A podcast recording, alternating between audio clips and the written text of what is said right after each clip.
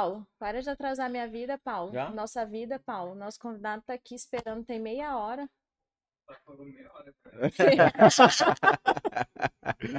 Sempre assim, né? E é, e que culpa o Paulo, né? Não, mas é sério, Paulo, estamos ao vivo mesmo? Galerinha, Sério? sim, estamos ao vivo. Galerinha, sejam muito bem-vindos para mais um Mentos Podcast. Como sempre, entramos ao vivo com a Tati reclamando, sempre assim, né? Mas vamos lá, estamos aqui para mais um episódio. Esse episódio está muito especial, é um episódio que eu esperei muito tempo para ele acontecer, tá bom? Mas deixa eu mostrar para vocês a pessoa, a raridade, a turista que tá aqui do meu lado hoje, Tatiane Silva. Seja bem-vindo ao Mentos Podcast. Olá, Lucas. Quanto tempo? Quanto Sentiu tempo? saudades? Não, estou muito chateado com você. Estou muito eu não me magoado. importo. Você sabe que o meu coração tá magoado com Ah, você. eu não me importo. Não- Tudo bem, então. Se você estivesse chateado mesmo, você teria conversado comigo. Não Está conversou, então tá tudo Muito certo. magoado com você. Meu coração tá doendo. Pois estou por cá, retornei para a alegria de vocês. Para esse episódio que para mim é muito especial, dei um jeitinho na minha agenda para estar aqui. Já faz o quê? Um ano que a gente está tentando. Não. Já sim. Já tem. Acho que tem quase um ano. Já tem quase, quase um um ano. ano que a gente conversou e ficou de marcar e não deu certo. Quando a gente conseguiu marcar, teve que cancelar por culpa do Paulo. Vamos deixar claro que foi, Não, não vamos brincar com isso, não. Foi muito sério mesmo. foi, foi foi muito sério. A gente teve que desmarcar, não conseguimos remarcar, mas cá estamos. Vai e ser um é grande um dia. prazer recebê-lo aqui, para mim, para o Lucas, para os nossos parceiros que estão aqui, né, queridos? Tá quase. Até o João! Gente, tá quase a equipe inteira hoje aqui, Até velho. o João, que faz um Acho que vocês por souberam que ia ter presente hoje, né? Vocês adivinharam, né? Tá faltando só o Bruno aqui. Galera, Bruno, você perdeu. Sinto muito. Não tá presente, não ganha presente. e se chegar na hora do episódio, tu não vai entrar, vai não, entrar. Bruno. Vai ficar lá fora. A gente poderia fazer um corte de todas as vezes que o Bruno entrou no meio do episódio, né? Aham. Poderia fazer um meme com isso. Mas sem enrolação, bora lá. Galera, o nosso convidado de hoje foi de garçom do McDonald's a médico, palestrante, mentor, professor, marido. O cara é galã, só faltava estar no Grey's Anatomy. ele. só faltava estar lá ele. Vamos lá, gente, tô falando de Dr. Gabriel Longini. Seja bem-vindo ao Mendes Podcast. Como sempre falo, é um prazer inenarrável recebê-lo aqui conosco. Muito obrigado, é um prazer estar aqui com vocês também. Admiro o podcast de vocês, acompanho, sou um, um assíduo frequentador do programa de vocês. Tati, uma querida amiga de MBA, fizemos MBA em Gestão Empresarial juntos pela. FGV. Lucas acompanho pela rede social e vejo vocês brincarem toda a equipe e essa realmente é a energia que tem aqui. Você chega, é uma energia diferente, é legal e tô super à vontade para bater um papo extrovertido e levar muitos insights pra galera. A gente é bom nisso, hein? Olha aí, hein? E ele já chegou aqui, galera, dando presente pra todo mundo aqui, tal. Aí eu fiquei sabendo, eu fiquei com medo assim, rapaz, nenhum almoço é de graça, né? Pensar que não, ele senta naquela cadeira ali e ele fala, ei, Lucas, tem caneca pra mim essa aí? Tu aí? Estou esperando a minha caneca. minha caneca. Ô, Lucas, sabe que eu ensino isso para os colegas médicos? É, nas aulas que eu ministro pelo Einstein, eu falo: olha, quem aqui tem o day off? Day off é um dia que você tira para fazer coisas pessoais. E, cara, nenhum médico praticamente tem day off. E aí eu ensino eles a fazerem isso. Eu pergunto: qual que é a taxa de banco que você trabalha? Como que você negocia seu- seus honorários com o seu contador, com o seu prestador de serviço? Ah, não negocio, eu mando secretário. Cara, você tem que ter um day off. Aí eu ensino: olha, você quer ter uma- um bom relacionamento? Compra uma caixa de chocolate marca reunião com o seu gerente do banco, vai lá, toma um café, cria relacionamento, leva esse presente. O presente não quer dizer que você está comprando a pessoa, mas pelo contrário, que você a respeita, que você admira e está criando uma conexão com ela. E aí as pessoas começam a replicar isso no dia a dia delas. É transformador, as pessoas Hum. conseguem ter redução de taxa bancária, conseguem ter redução de honorário. Aparece uma possibilidade de um ganho. Esse médico é o primeiro da lista, porque ele está na lista justamente de beneficiários ali. A pessoa se lembra dela, né? Então a gente tem que ser memorável na vida das pessoas. Caderninho para insights que começamos, tá? Traz aí meu bloco de notas, por favor. Doutor, mas como a gente sempre começa aqui, a gente já falou que você é médico, que você é professor, você é pai, né, de duas criancinhas. É, mas aqui no Mentos a gente quer saber, assim, tirando tudo isso do Gabriel Longini, quem é você? Puta, cara, eu sou um cara extremamente feliz e grato pela vida. Sou um cara que tinha tudo pra dar errado e deu super certo. E eu tenho um legado muito bem definido na minha vida, que é me tornar memorável na vida das pessoas fazendo bem. Então eu sou esse cara, eu sou o cara que catalisa o bem na vida de quem eu conheço. Esse é meu legado, essa é a minha jornada, e eu faço isso na minha vida profissional, pessoal, nas pessoas que eu tenho oportunidade de fomentar amizades, e assim eu tenho sido ao longo dos, dos anos. Né? Mas eu posso começar contando a minha história, como se diz, lá do começo. Com certeza, porque o título do nosso episódio é de garçom a médico. A... Então, eu sou filho Como de é que um. começou essa, essa história? Eu sou filho de um casal que começou um relacionamento muito jovem. Meu pai, ainda estudante de medicina, na verdade, já na parte de residência médica, ele fazia residência cirurgia geral, conheceu minha mãe que trabalhava numa loja de discos. Então, minha mãe já era vendedora desde a adolescência dela.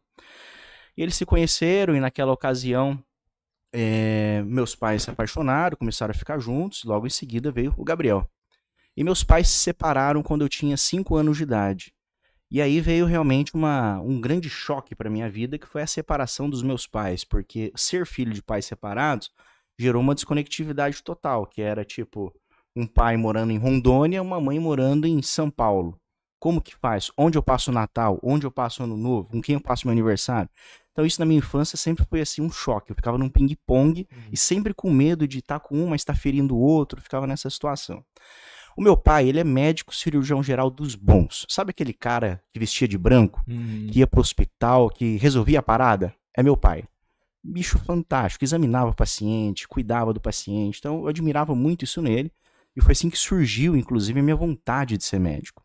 Eu lembro que aos oito anos de idade, meu pai me convidou para ir ao hospital com ele. Era um domingo pela manhã, eu tava brincando em casa, eu tinha oito anos de idade. Ele falou, Gabi, vamos comigo no hospital? Papai vai passar visita, vamos lá que você vai acompanhar, vai ver como que é. E eu fui. E, cara, eu me recordo, nós fomos num carro, ele tinha um Tempra verde. A gente foi nesse Tempra verde. A gente chegou no hospital, uma unidade mista de Rolim de Moura. Aí, assim que nós chegamos no hospital, meu pai entrou, ele começou a cumprimentar o, o, o rapaz do estacionamento, a técnica, essas coisas eu já fui observando. A capacidade de relacionamento que meu pai tinha com as pessoas. E ele entrava no quarto, nos leitos para passar a visita, eram leitos é, que tinham vários pacientes internados, e ele ia de um a um examinando. E naquele momento eu senti o cheiro do hospital. Impregnou no meu sistema límbico, ficou fazendo parte da minha vida aquele cheiro, sabe? E a hora que eu vi meu pai examinando, sorrindo, e as pessoas sorrindo, ele vendo os resultados que ele tinha como cirurgião geral, naquele dia eu decidi que eu seria médico, né? Então, é, a partir dali começou uma sementinha de um sonho profissional que eu venho galgando desde essa fase. Uhum. A minha mãe, manicure e pedicure, até hoje. Então, a minha mãe, ela sempre foi, é, sempre trabalhou para ela, ela sempre teve dificuldade de trabalhar em outros salões porque ela queria ter um ganho monetário maior. Então, quando é, eu assistia a ela trabalhar, algo que me chamava muita atenção era a delicadeza, a forma que ela transformava uma coisa simples, como por exemplo isso, servir água numa taça. Então, ela atendia as pessoas dentro da casa dela, mas ela fazia um atendimento assim que era muito prime. E desde criança eu começava a observar essas coisas e eu via na minha mãe uma verdadeira empreendedora.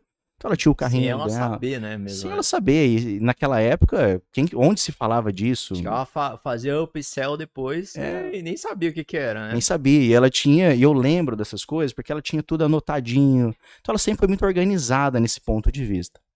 Já o meu pai, um famoso tocador de serviço.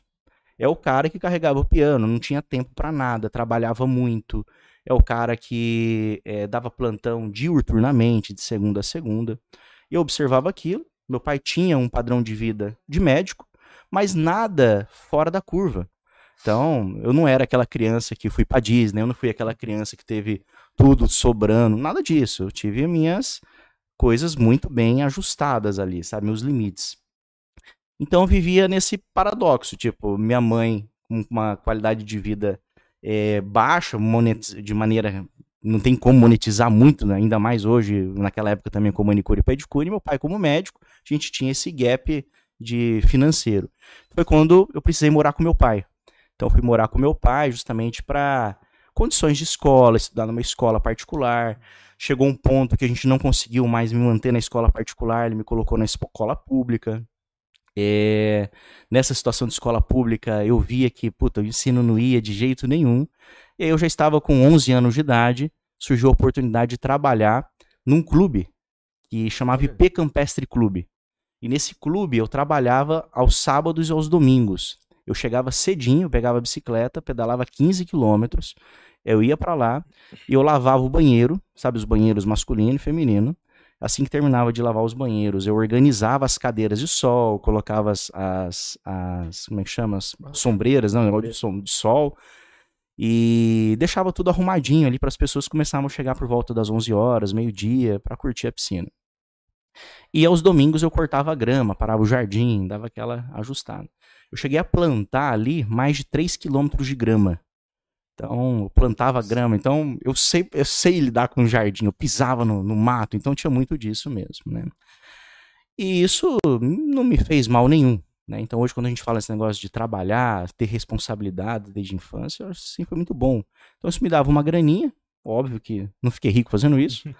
mas me dava uma grana que eu fazia minhas coisas, né? Conseguia ter minha roupa, conseguia me virar como dava ali também. Teve grandes aprendizados, então. Muitos época, né? aprendizados. Né? Nesse momento, talvez hoje, até pela minha capacidade hoje de tratar as pessoas com muito, muito carinho, muito respeito, é porque nessa época também, eu, eu me lembro disso, disso a gente sentava para descansar, eu e os, os pedreiros, os peões, então a gente estava todo mundo junto, no sábado, no domingo ali trabalhando. E uma memória que eu tenho, que é muito gostosa, é que às 5 horas da tarde é um horário em que era servido pra gente um pão com mortadela, com leite, com suco. E é o momento em que todo mundo parava e a gente ficava batendo prosa, sabe? Conversando, naquele entardecer. Então o sunset era diferente nessa época, né? E me criou uma memória muito legal, uma memória realmente de respeito. Tanto que quando eu retorno a Rolim de Moura para visitar alguns amigos, que eu carrego amigos de infância até hoje, eu encontro essas pessoas que eram pedreiros na época, que trabalhavam, hoje já estão velhinhos já, e eu tenho um carinho por eles que é, é, é incrível. Eu tenho um amor, um carinho que é muito legal mesmo. E aí, isso era com 11 anos, fiquei até os 13 anos de idade mais ou menos trabalhando nisso. Aí eu resolvi ir embora para Campinas, para morar com a minha mãe. Tava numa fase assim da adolescência que ah, eu queria experimentar uma coisa diferente, morar com a minha mãe e tal. E fui para Campinas e não foi uma vida nada fácil. Campinas é uma cidade muito grande, uma cidade muito perigosa na época. Hoje eu não sei como é que está. E minha mãe morava na, numa região chamada Ponte Preta, que é o bairro da Ponte Preta, do clube da, de futebol da Ponte Preta, tudo. E ali eu pegava um ônibus, ia para uma outra escola que chamava Culta Ciência, eu estudava nessa escola Culta Ciência à noite, eu gostava de jogar bola, então dividia meu tempo nisso e tal. E aí surgiu a oportunidade também de trabalhar em um restaurante que tinha num, num clube lá, mais uma vez o clube na minha vida, ó, chamado Círculo Militar. E o Círculo Militar era um clube, nossa, eu pobrezinho, olhava aquele clube, só gente rica, falava, cara, que massa esse lugar, um dia eu quero estar tá aqui, um dia eu quero frequentar isso, um dia eu quero ter isso e tal. E aí eu comecei a trabalhar nesse clube num restaurante, eu entrava, eu trabalhava também aos sábados e aos domingos nesse, nesse restaurante. Eu trabalhava das nove da manhã até cinco da tarde. E eu chegava cedo, tinha que organizar as mesas, colocar tudo arrumadinho tal, e eu ficava responsável por pesar a comida. E ali foi um dos primeiros aprendizados que eu tive na minha vida sobre valor. Eu dava bom dia, eu dava boa tarde para as pessoas, eu cumprimentava, mas as pessoas nem aí para mim, sabe? Eu não dava bom dia, não dava boa tarde. Eu falava, pô, cara, o que acontece que as pessoas não valorizam? O que, que eu tô fazendo de errado, né? Uhum. Só que eu sempre uma criança muito tímida, nessa coisa também de, de ser muito cobrado desde sempre. Então eu estava sempre assim com o olhar atento, esperto, aquele olhar meio que fixado. E aí eu fiquei um ano trabalhando nesse lugar e tinha algumas coisas que eu não gostava do que acontecia nesse, nesse lugar, do atendimento. E aí eu falei, puta, eu quero uma oportunidade diferente e tal. E eu sempre fui um fã do McDonald's, sempre gostei muito do McDonald's. E aí teve uma entrevista para trabalhar no McDonald's. Uma entrevista assim, cara, 200 pessoas para trabalhar no Mac. Uau. Muita gente. Era uma loja chamada CPS, que fica na avenida chamada Norte Sul, em Campinas. Um McDonald's incrível, muito bonito, grande. E aí eu fui para essa entrevista, minha mãe foi junto, e minha mãe é muito motivadora, desde sempre, assim, sabe? Apesar de ser uma pessoa muito simples, muito motivadora. E aí eu tava nesse, nessa entrevista, cara, e puta, como é que eu vou me destacar aqui, tal, tal, tal. Cara, minha mãe me deu um, um batom e falou: olha, quem faz a seleção lá é uma mulher, eu vi, vai lá, apresentei a ela, fala que você quer trabalhar para o McDonald's, que você quer crescer. E não deu outra, levei o batom, escrevi uma cartinha dizendo que eu queria trabalhar no McDonald's, que era meu sonho. E aí me contrataram para trabalhar no McDonald's. Uhum. E ali eu comecei numa jornada que a gente ganhava R$ 3,69 a hora. Eu tenho isso na carteira de trabalho marcado. E no McDonald's é, foi uma das experiências mais incríveis da minha vida. Eu levo até hoje na minha vida profissional e vou explicar por quê. Dentro do McDonald's, é, eu comecei a descobrir o que se chama meritocracia. Então lá dentro você é treinado para fazer tudo. De chapeiro a limpar o chão, a preparar o, o codimento, preparar a casquinha, servir no drive. Então é dividido. Cada dia está numa função diferente. E um certo dia, eu tô lá limpando o chão e eu entrei na gerência. Nossa, gerência era uma coisa muito sagrada, sabe, Lucas? Você não entrava nela assim. Aí eu entrei limpando o chão tal. Aí eu fechei a porta para limpar atrás da porta. Cara, uma lista com nomes. Priscila, Fernando, Henrique, Gabriel, Gabriel, Gabriel, Priscila, Gabriel, Miriam, Gabriel, Gabriel. Fiquei assustado. Meu nome repetindo um monte de vezes ali, Tati. Falei, Era as penalidades, que né? cagada que eu fiz, né? Pô, lista negra, imaginei na hora, né? Na hora eu procurei a Bia, que era gerente, e até hoje a Bia ainda é do, do grupo. E aí eu procurei a Bia, falei, Bia do céu, o que aconteceu? O que, que eu fiz de errado? Meu nome tá ali no Mac e tal. Ela falou, não, ela começou a sorrir, ela falou, não, Gabriel, deixa eu te explicar. Aquilo ali, quanto mais vezes seu nome aparecer, maior chance de você ser destaque do mês. Então, muito provavelmente você vai ser destaque do mês esse mês. Isso com três meses de loja que era algo assim muito inédito. Você ser destaque com três meses era muito difícil. Cara, não deu outro, eu fui destaque do mês. E o destaque do mês, ele ganhava 50 reais, ele ganhava o direito de comer em um dia um lanche que ele quisesse, então ele podia escolher o lanche que ele quisesse, mas mais do que isso, ele se sentia muito importante na empresa. Porque a foto dele ia pra, ia pra parede. Adivinha o que minha mãe fez assim que viu a foto do McDonald's lá? Adivinha, Tati, o que, que ela fez? Tirou uma foto. Ela foi todos os dias. Pra visitar. Ela foi todos os dias. Todos os dias ela foi lá pra ver minha foto. E ela tava na fila, e eu morria de vergonha disso, mas hoje, sendo pai, eu compreendo perfeitamente. Ela ia na fila e as pessoas assim fazendo a compra, e ela, ah, tá vendo aquele ali, meu filho, é meu filho e tal, morrendo de orgulho. E eu tenho essa foto até hoje, tá lá guardada na minha casa. E ali eh, eu senti esse aprendizado de, de meritocracia e tal. E o que, que eu percebi já no outro mês? Que automaticamente eu chegava mais cedo. Antes de bater o ponto, eu já dava uma ajustada no Mac, uma cuidada. Batia o ponto, trabalhava, terminava, batia o ponto e ia cuidar de mais alguma coisa do Mac. Então eu não mais vestia a camisa. Eu encharcava a camisa de trabalho Você era dono da empresa. dono da empresa. Então, isso eu descobri que a meritocracia, que você determinar metas e premiar o colaborador com isso, gera, sem dúvida alguma, um senso de dono da empresa. E isso é o implanto dos meus negócios desde sempre. Desde que eu comecei a empreender, eu comecei a colocar isso. Eu sempre abri mão do meu ganho, de 100%, para fomentar o ganho da minha equipe. Então, isso foi uma das características dos meus negócios. Então, trabalhei no McDonald's um ano, no terceiro mês foi destaque, no quinto mês foi destaque de novo, e aí veio a possibilidade de ser treinador. É um convite que você recebe. Eu fui, eu, esse convite surgiu depois que eu atendi o dono da empresa. Eu estava no caixa, esse dia eu estava atendendo no caixa, o dono da empresa chegou, sempre muito discreto, Oculto, né? ninguém sabia quem era, tal. Ele foi, eu atendi ele, ele elogiou meu trabalho e a gerente falou: "Vamos subir você para treinador, Top. aí depois coordenador, depois gerente". Ah, eu- desenhei minha vida no McDonald's, né? Então aquela coisa de ser médico meio vai se perdendo porque foge do seu ecossistema. Então, mais uma coisa assim que a gente começa a observar, puta, fugiu do meu ecossistema, já não conseguia me ver naquilo porque era muito distante. Como que eu conseguiria ser aquilo? E eu comecei a estudar ali e tal. Aí um dia meu pai me liga e falou: Gabi, é o seguinte, tô indo para Porto Velho, morava em Rolim de Moura, tava indo para Porto Velho, e abriu a possibilidade de fazer faculdade de medicina lá. Abriu faculdade da Unir, abriu faculdade da, da Finca, da São Lucas. Vamos, filho, para você fazer medicina? Eu não pensei duas vezes. Botei minhas coisas na mala e vim embora. Cheguei aqui, é, eu me deparei com um cenário que eu tive que morar numa, numa república. Então, meu pai tem a família dele, madra- eu tenho madrasta, outros irmãos, a Dudu Neto, pessoas fantásticas também. Tenho uma irmã por parte de mãe, que é a Bruna. Então, assim, meus irmãos, uma- a Bruna é farmacêutica, a Duda é advogada e o Neto é médico. Então, esses são os meus irmãos. E aí, assim que eu cheguei, fui morar numa república. E fui morar numa república com nada mais, nada menos do que os meus amigos de infância de Rolim de Moura. O Cebolinha, o Xandreca, o Tonho. E era uma república muito legal. Só que a gente foi morar junto, eu tinha que trabalhar, então de manhã eu trabalhava numa empresa administrativamente. E à noite eu estudava para passar no, no vestibular. É, assim que eu cheguei de, em Porto Velho, eu fui estudar no colégio Classe A.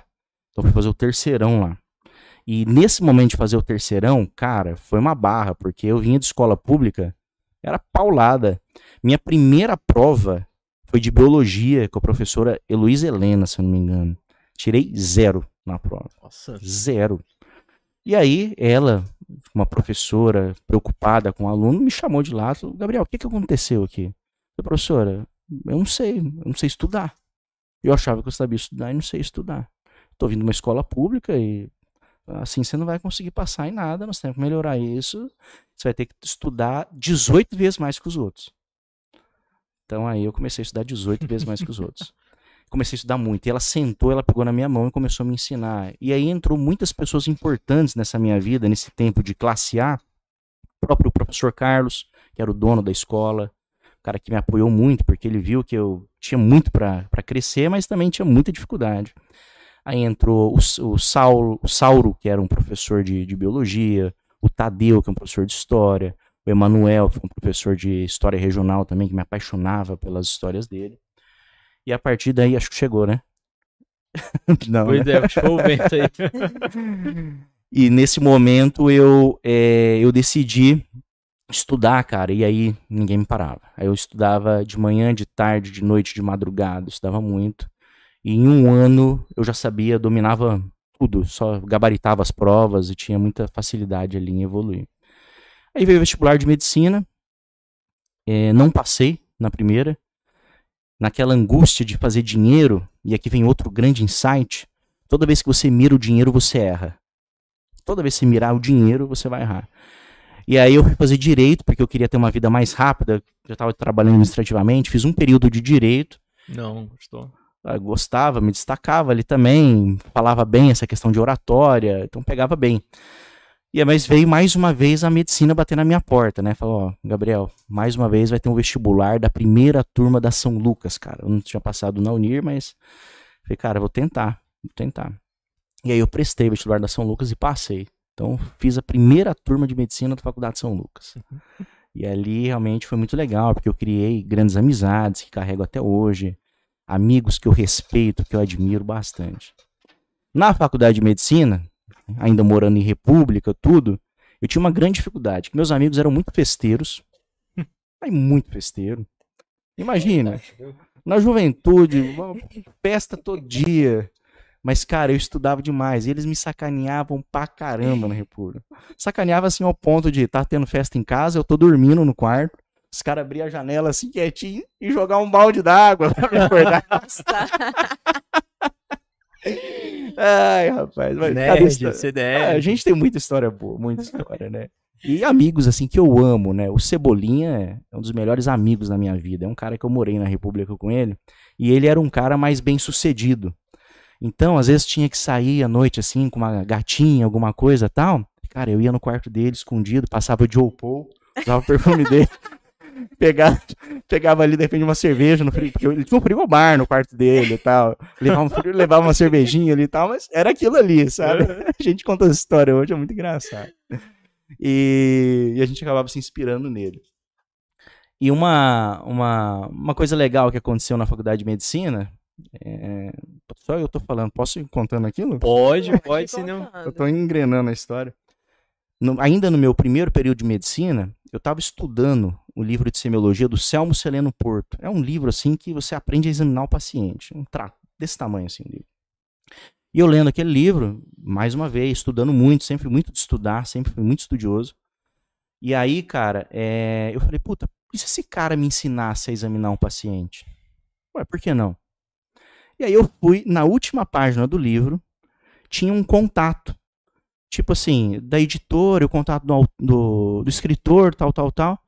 E tinha um telefone. Mano, eu fui no orelhão com um cartão lá na dentro da faculdade, botei o cartão e liguei naquele número. Segundo toque, uma mulher atende. Alô? Eu, "O- oi, meu nome é Gabriel. É, esse telefone fala com o Porto? Porto! Telefone pra você! Cara, eu não acreditei. Não, na hora eu já comecei a transpirar, fiquei eufórico, pô, nervoso. Imagina, o Porto atende. "Pro- pro- pro- Professor Gabriel, moro em Rondônia, tal, tal, tal. E ele, muito gentil, já era um senhor naquela época também. E ele me atendeu assim com toda a cordialidade. Isso é uma coisa que chama muita atenção. As pessoas bem-sucedidas, elas têm muita cordialidade, muita gentileza na vida delas. Isso vale muito para nossas vidas também, a gente ser muito generoso, muito gentil. E aí ele atendeu o telefone, conversou comigo, ele falou: "Gabriel, é o seguinte, eu tenho, eu me estudei na, eh, na faculdade de medicina e eu tive dois grandes amigos. Um é o Ângelo Machado, que foi um escritor também famoso na, na medicina, e um outro é o fulano de tal. Se você achar esse fulano de tal em Porto Velho, eu vou fazer essa palestra de graça aí pra você. Ah, não deu outro. Eu já saí, fui direto no CRM buscar quem que era esse colega. E o número do CRM dele era o número 4. Era um Uau. CRM assim super antigo, né? Falei, como que eu vou achar esse colega? Achei o colega, expliquei pra ele a situação, tal, e o Porto veio para dar uma palestra. Essa palestra chama-se A Arte Clínica de levar para cada paciente a ciência médica. Foi um sucesso, um sucesso. Foi a primeira vez que eu coloquei um terno e gravata na minha vida. E a gente conseguiu vender ingressos e muitos estudantes de medicina, de, da saúde estavam nesse evento. A gente colocou 500 pessoas no auditório. Então foi um evento legal e ali eu fiz meu primeiro business, né? fiz meu primeiro negócio, minha primeira monetização de fato. Nessa grana que eu ganhei, eu vi que existia um nicho de mercado ali. E aí vem um dos insights para a vida, né? Eu poderia só ter visto o livro, Lucas, e feito o quê? Naquele telefone ali. Feito nada, só li do livro. Ah, Ah, uma oportunidade tá- assim que não. Ah, Tá vou longe. atrás disso? Pra que que eu vou atrás Não disso? vai dar certo. Não vai vai dar certo. Não vai dar em nada. É o que a maioria das pessoas pensam, né? Eu liguei. Só fiz isso. E aí é uma cascata de evento que, que vai acontecendo, né? E aí, numa segunda oportunidade, é... eu sempre fui um cara, assim, muito observador. Então, eu chego nos lugares, eu tenho uma cabeça que eu começo a observar oportunidades. Então, eu entro num lugar e falo, puta, se você fizer isso, vai aumentar aqui. Se você fizer aqui, isso vai performar mais. E uma das histórias, por exemplo, dessa, é... vou contar daqui a pouco.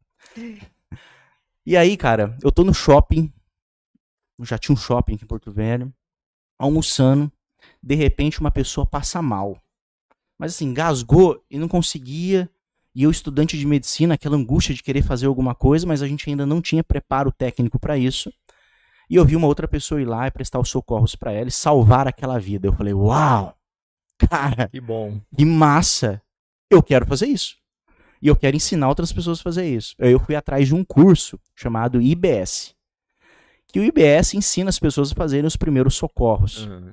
Eu fui atrás de uma galera em Brasília, Douglas, so Douglas Sobrati, alguma coisa assim. E convidei eles para vir a Porto Velho, me passaram um honorário de quanto custaria tal. Organizei esse evento e vieram fazer esse evento em Porto Velho. Cara, foi um sucesso também. A gente colocou estudantes de todas as áreas da saúde, de enfermagem, de técnicos, nutricionistas, físio, estudantes de medicina. Nós lotamos o auditório. Deu quase 700 pessoas nesse evento. E mais uma vez eu monetizei. Então esse dinheiro que eu ganhava, eu conseguia ficar um ano com essa grana bancando a faculdade ali, as coisas que eu precisava fazer da, da faculdade. Logo em seguida, é, eu, eu sempre gostei muito da humanização no atendimento, sabe? E na época tinha o- os Doutores da Alegria, que faziam um trabalho bem legal. E aí eu decidi que eu queria trazer eles, só que eles não tinham mais agenda. E aí eu fui atrás de um similar, que era o Canto Cidadão. Trouxemos o Canto Cidadão para Porto Velho também, que foi um evento. assim. Então eu fui um dos pioneiros nesse desenvolvimento de eventos científicos dentro das faculdades. E aí veio também, foi um sucesso, monetizei em cima. E aí eu, meu pai, por ele ser médico e carregar o piano, ele nunca saiu para fazer um congresso, ele nunca saiu para especializar mais. Era que ele só tinha que trabalhar, trabalhar, trabalhar, trabalhar. E eu não queria aquilo para minha vida, eu queria uma visão mais diferenciada, uma coisa mais é, com mais qualidade de vida. E aí eu sempre assistia o Jornal Nacional e via falando do Hospital Israelita Albert Einstein, Hospital Albert Einstein. Eu falava, cara, um dia eu vou fazer parte disso, um dia eu quero estar lá, um dia eu vou lá.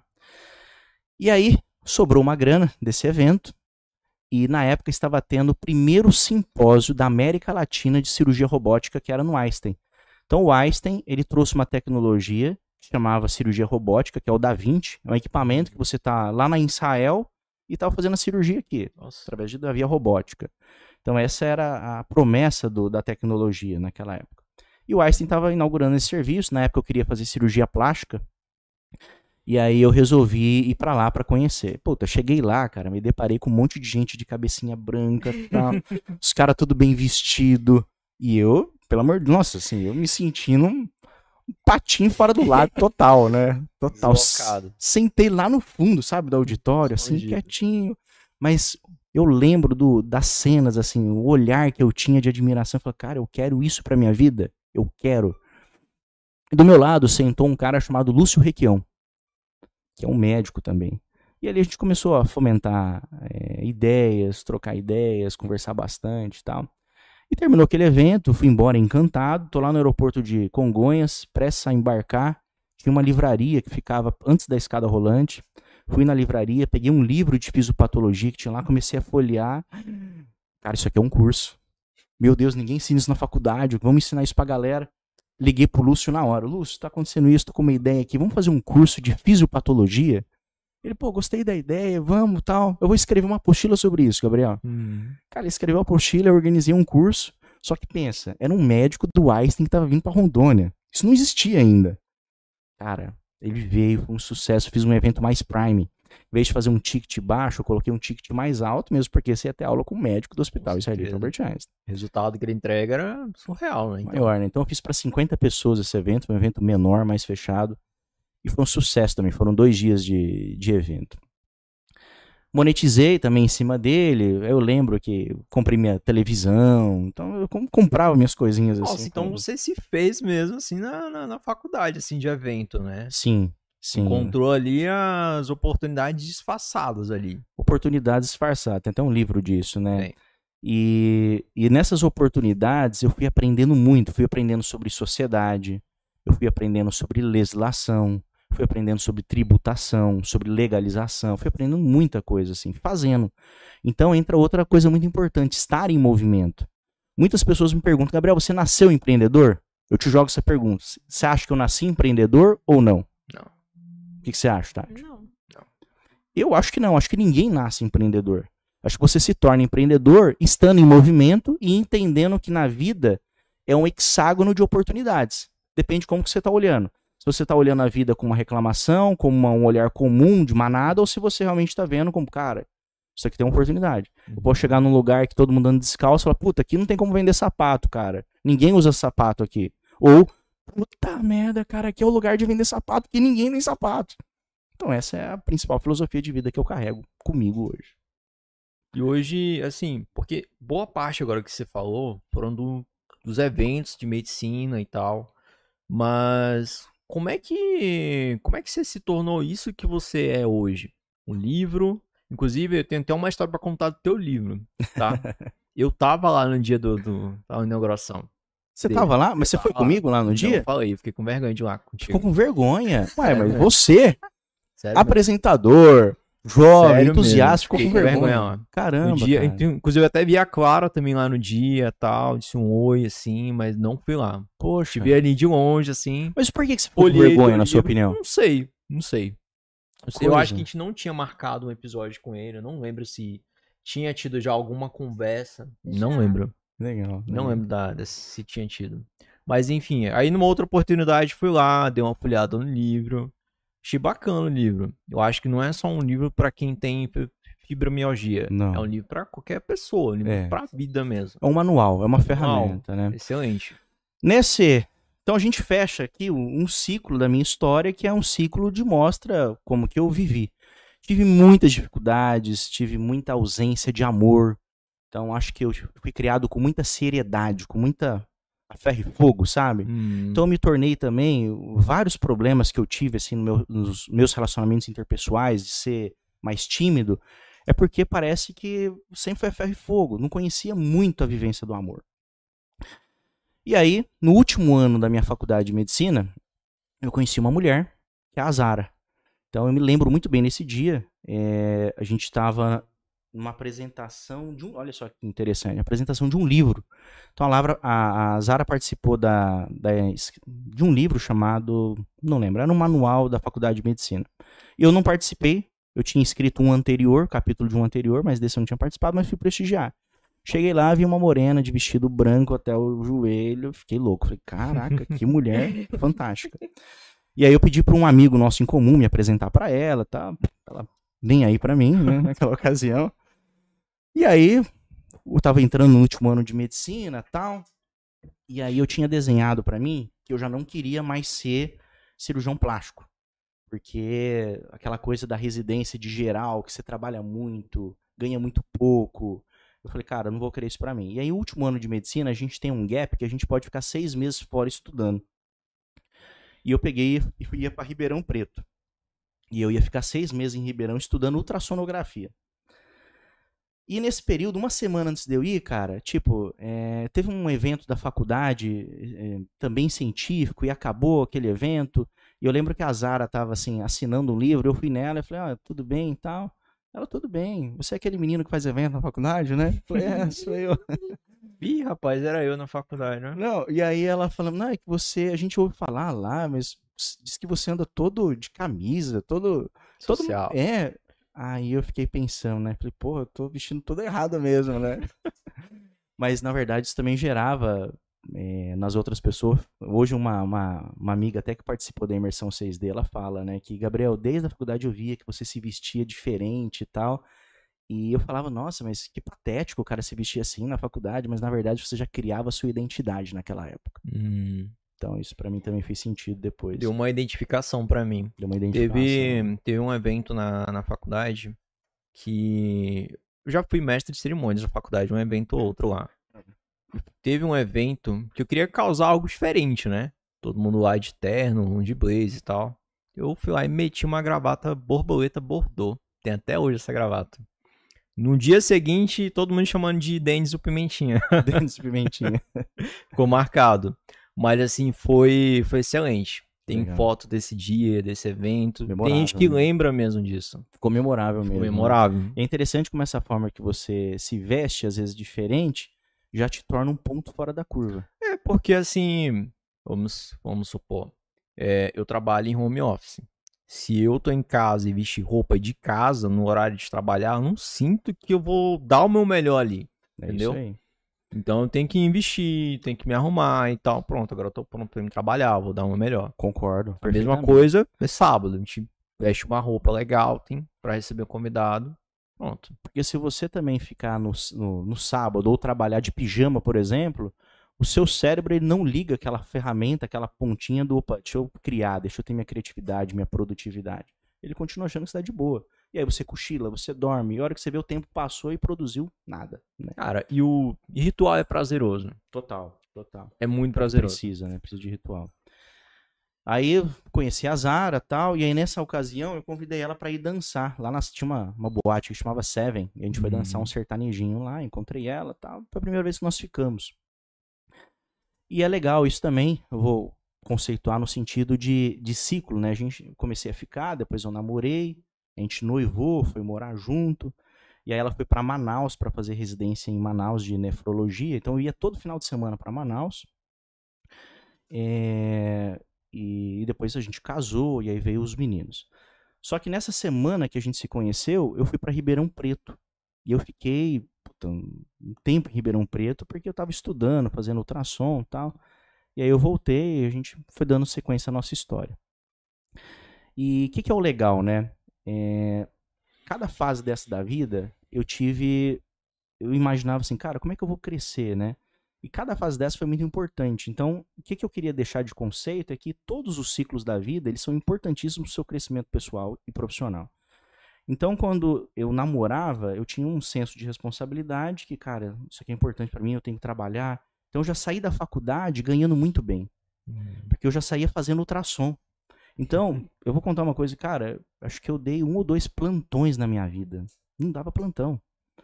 Porque eu só trabalhava com ultrassom. E aí, é, nessa oportunidade de fazer só ultrassom, eu via que eu tinha muita habilidade de fazer alguns procedimentos com agulha tal. E teve uma coisa que me tocou muito na minha formação, que era a dor das pessoas. A dor das pessoas me, me comovia demais. Eu me sentia muito abalado de ver alguém sofrendo com dor e eu queria ajudar alguém de alguma forma. E nessa época estava surgindo no Brasil a área de atuação em dor. Uhum. E aí, adivinha para onde eu fui? Fui para o Einstein. Né? Então fiz a prova, passei no Einstein e embarquei, acho que na segunda turma de dor do Einstein. Cheguei no Einstein também me deparei com outra realidade, uma galera muito alto nível tal. E ali eu tive que correr atrás também para poder acompanhar essa galera, mas logo eu também já estava muito igual a todo mundo. E, e, no final, no último dia de aula, olha essa história, Lucas. O meu professor Francisco Cordo, um Chico, um grande amigo que eu tenho. No último dia de aula dele, eu já cheguei e dei um cartão da minha clínica. Ele falou: Como assim, Gabriel? Professor, tô acabando hoje, dor. Amanhã eu inauguro minha clínica de dor, já tá tudo pronto, tudo certo. Ele falou: Gabriel, eu trabalho com dor já há seis anos. Eu não tenho nem consultório. Como assim, cara? Aí eu contei a história para ele, falei, não, nós vamos organizar, vamos um time do Einstein lá, a gente quer saber como que funciona esse negócio. E aí veio ele, a Márcia Moretti, que na época era coordenadora desse serviço de dor dentro do Einstein, eles vieram. E passaram três dias ali entendendo como que eu fazia as coisas. E aí surgiu um convite para em 2014 eu ministrar aula pelo Einstein. Aí eu fui dar uma aula no Einstein e a aula foi um, um desastre. Não foi legal, não foi como eu queria. Eu pedi um tempo para organizar uma aula. Eu fiquei 10 meses organizando uma aula. Ah. E aí virou um curso chamado Consultório Médico, uma receita de sucesso. Primeira vez que eu dei esse, esse curso, algo me chamou a atenção. As pessoas que estavam na sala de aula, elas não levantavam. Então, um monte de médico tal, e a galera, 50 pessoas não levantava. A galera ficava escutando, escutando. E aí um, os caras no final da aula davam os depoimentos. Gabriel, cancelei minha passagem, que era quatro da tarde, eu vou embora só amanhã porque eu quis ficar até o final da sua aula. Uhum. Tal. E eu comecei a entender que tinha algo naquela aula. Essa aula eu ensino o passo a passo que eu faço para ter um expressivo faturamento e mais do que isso, um poder de fazer da medicina algo extraordinário, que é o que eu faço. E aí todo mundo começou a aprender tal, e essa aula ela foi ganhando grande reconhecimento e premiações dentro da, da instituição. E aí volta para a questão da história com a Zara. Então, quando eu estava nessa fase, eu falava, puta, cara, minha vida está aqui, o que, que vai acontecer? E aí, nós queríamos já ter um filho, nós planejamos, e veio o Lorenzo. Cara, quando o Lorenzo chegou na minha vida, queria um foguete. Então, eu cresci demais da conta. E aí, foi quando essa aula começou a me dar notoriedade nacional. Eu estava num hotel, lá no, num, num curso que eu estava fazendo lá em Rio Grande do Sul, descendo do hotel, entrou um cara, você é o Dr. Gabriel, né? Eu falei, sou, cara, eu sou neurocirurgião. Eu sou um grande fã do seu trabalho. Eu falei, caralho, velho, tem alguma coisa acontecendo aqui. Você tava fazendo as coisas, tava no teu caminho, na tua caminhada ali, só que você não se deparava que tinha pessoas olhando para você Tem e admirando gente, né, você. Porque as pessoas não falam, né? Uhum. Não falam. Isso é muito importante. Você tem que falar para as pessoas também, até para ela poder ter, ter aquela continuidade. Porque muitas pessoas param no meio do caminho. Sim. E conforme falei para você e te mostrei, eu sei do meu valor desde aquela época do, do restaurante. Então, nada iria me parar. Mas é óbvio que se você colocar lenha na fogueira, meu fogo fica muito maior, obviamente. Uhum. Sim, sim. E aí veio, veio o Lorenzo e, e ali, cara, é, foi muito legal, porque essa ausência toda de amor que eu tive na minha vida, eu, eu comecei a reproduzir nesse nosso relacionamento. E com o Lorenzo, a, a Zara grávida, eu ia na barriga e ficava falando: Filho, você é um vencedor, você é lindo, você é inteligente, o papai te ama, o papai tem orgulho de você. Cara, meu moleque nasceu, ele já nasceu diferente. Hoje você vê o Lorenzo na, em qualquer relacionamento assim social, cara, ele tem um, um espírito de liderança e ao mesmo tempo de bondade que é indescritível. Ele trata as pessoas bem, ele é generoso, ele é um cara que transborda amor o tempo todo. E o tempo todo a gente cria ele nessa educação de você é incrível, você é um vencedor, tenho orgulho de você, eu te amo. Todo dia em casa tem eu te amo, todo dia tem que ter beijo, todo dia tem que ter abraço. Todo santo dia. É um ritual. E com o pequenininho, que é o Pietro, que veio depois, veio quatro anos depois, a mesma história. Então, essa ideia do amor ser contagioso, isso, isso faz parte da minha vida. Então, eu transbordo muito disso. E esse é meu segredo do consultório. Porque dentro da minha vida profissional, eu vi o meu pai, que era aquele cara que corria, estava sempre de plantão. Eu não queria isso para minha vida. E eu me vi dentro de um sistema em que, cara, você tem que trabalhar para atender um monte de gente, você vai ganhar com um convênio e tal. E aí eu falei, cara, eu não quero isso pra minha vida. E eu decidi que eu trabalharia só com particular. Então, na hora que eu terminei dor, montei meu serviço de dor, abandonei a parte de diagnóstico ultrassom e foquei só no mundo da dor. E comecei a atender cinco pessoas por dia. Primeiro dia, não tinha ninguém. Terceiro dia, não tinha ninguém. Quarto dia de consultório, mesmo sem ter ninguém, eu sentava lá. No começo eu aluguei um consultório no Hospital 9 de Julho. Sentava às 19, ficava até uma hora da manhã. Não tinha ninguém, mas eu ficava lá, atraindo a energia para aquilo, concentrando, pensando. E aí veio o primeiro paciente, aí veio o segundo, o terceiro, e fui crescendo, fui crescendo, fazendo três pilares dentro da medicina. Levando uma experiência extraordinária de atendimento. Então, todo mundo que eu atendo, eu me torno memorável na vida daquela pessoa. Segundo, levando uma qualidade de excelência, um padrão Einstein que eu trouxe para a minha vida profissional. E terceiro, a humanização. Então, eu sempre fui aquele cara de olhar o paciente como uma pessoa, um ser humano, olhar ele 360 graus e não ver a doença no cara, mas ver um cara que está doente. Uhum. Então, isso fez total diferença na minha vida. Eu acho que, na verdade, se olhar muito mais como um convidado, né? Porque, vamos parar pra analisar? Vamos, vamos supor, cheguei eu lá no seu consultório lá. Vocês chegam antes, arrumam tudo tal. Tem toda uma recepção. Tem aquele cafezinho. Nunca fui lá, tá? Só passei na frente, mas com certeza deve ter. Cafezinho, cheiro, aquele cheiro fantástico, assim, de consultório, tudo limpinho. Aquele atendimento legal, uma TVzinha. Você chega lá no consultório, se tratado pelo nome, chamado pelo nome, Sem pressa. sem pressa. Então, acaba que é muito mais um convidado do que de fato um paciente, né? Eu sempre achei incrível o cara pagar para conversar com você. Porque Uhum. consulta é isso. É você obter Exatamente. a opinião do especialista. Então, cara, o cara tá pagando pra falar comigo. E a hora que ele vem de fora, ele vem de outra cidade, outro estado, de outro país. Uhum. Bicho, eu tenho paciente que vem do Canadá, que vem de Paris, gente que vem da África do Sul pra fazer consulta comigo. Ou às vezes a pessoa também já foi em tantos médicos, ainda mais na sua área, que não conseguiu descobrir o que que de fato essa pessoa tá sentindo, que vê você como uma última alternativa. É, e, não é. Então fica, às vezes, Sim. até uma certa pressão, né? Na expectativa também. eu alinho muitas expectativas com as pessoas, né? Porque essas pessoas que vêm, elas não vêm ao acaso, elas vêm porque elas me conhecem da rede social. Hum. Então elas acompanham ali meu lifestyle, o meu estilo de vida, o jeito que eu. Chega lá já, já é íntimo da Guiomar, né? Total, é íntimo da Guilmar, é íntimo dos meus filhos, sabe o nome de todos os meus filhos, sabe o nome da minha esposa, sabe o jeito que é meu consultório, sabe que eu pratico exercício todo dia, você viu a gente subindo aqui? Sim. É isso, então essa gera, gera essa conectividade com as pessoas.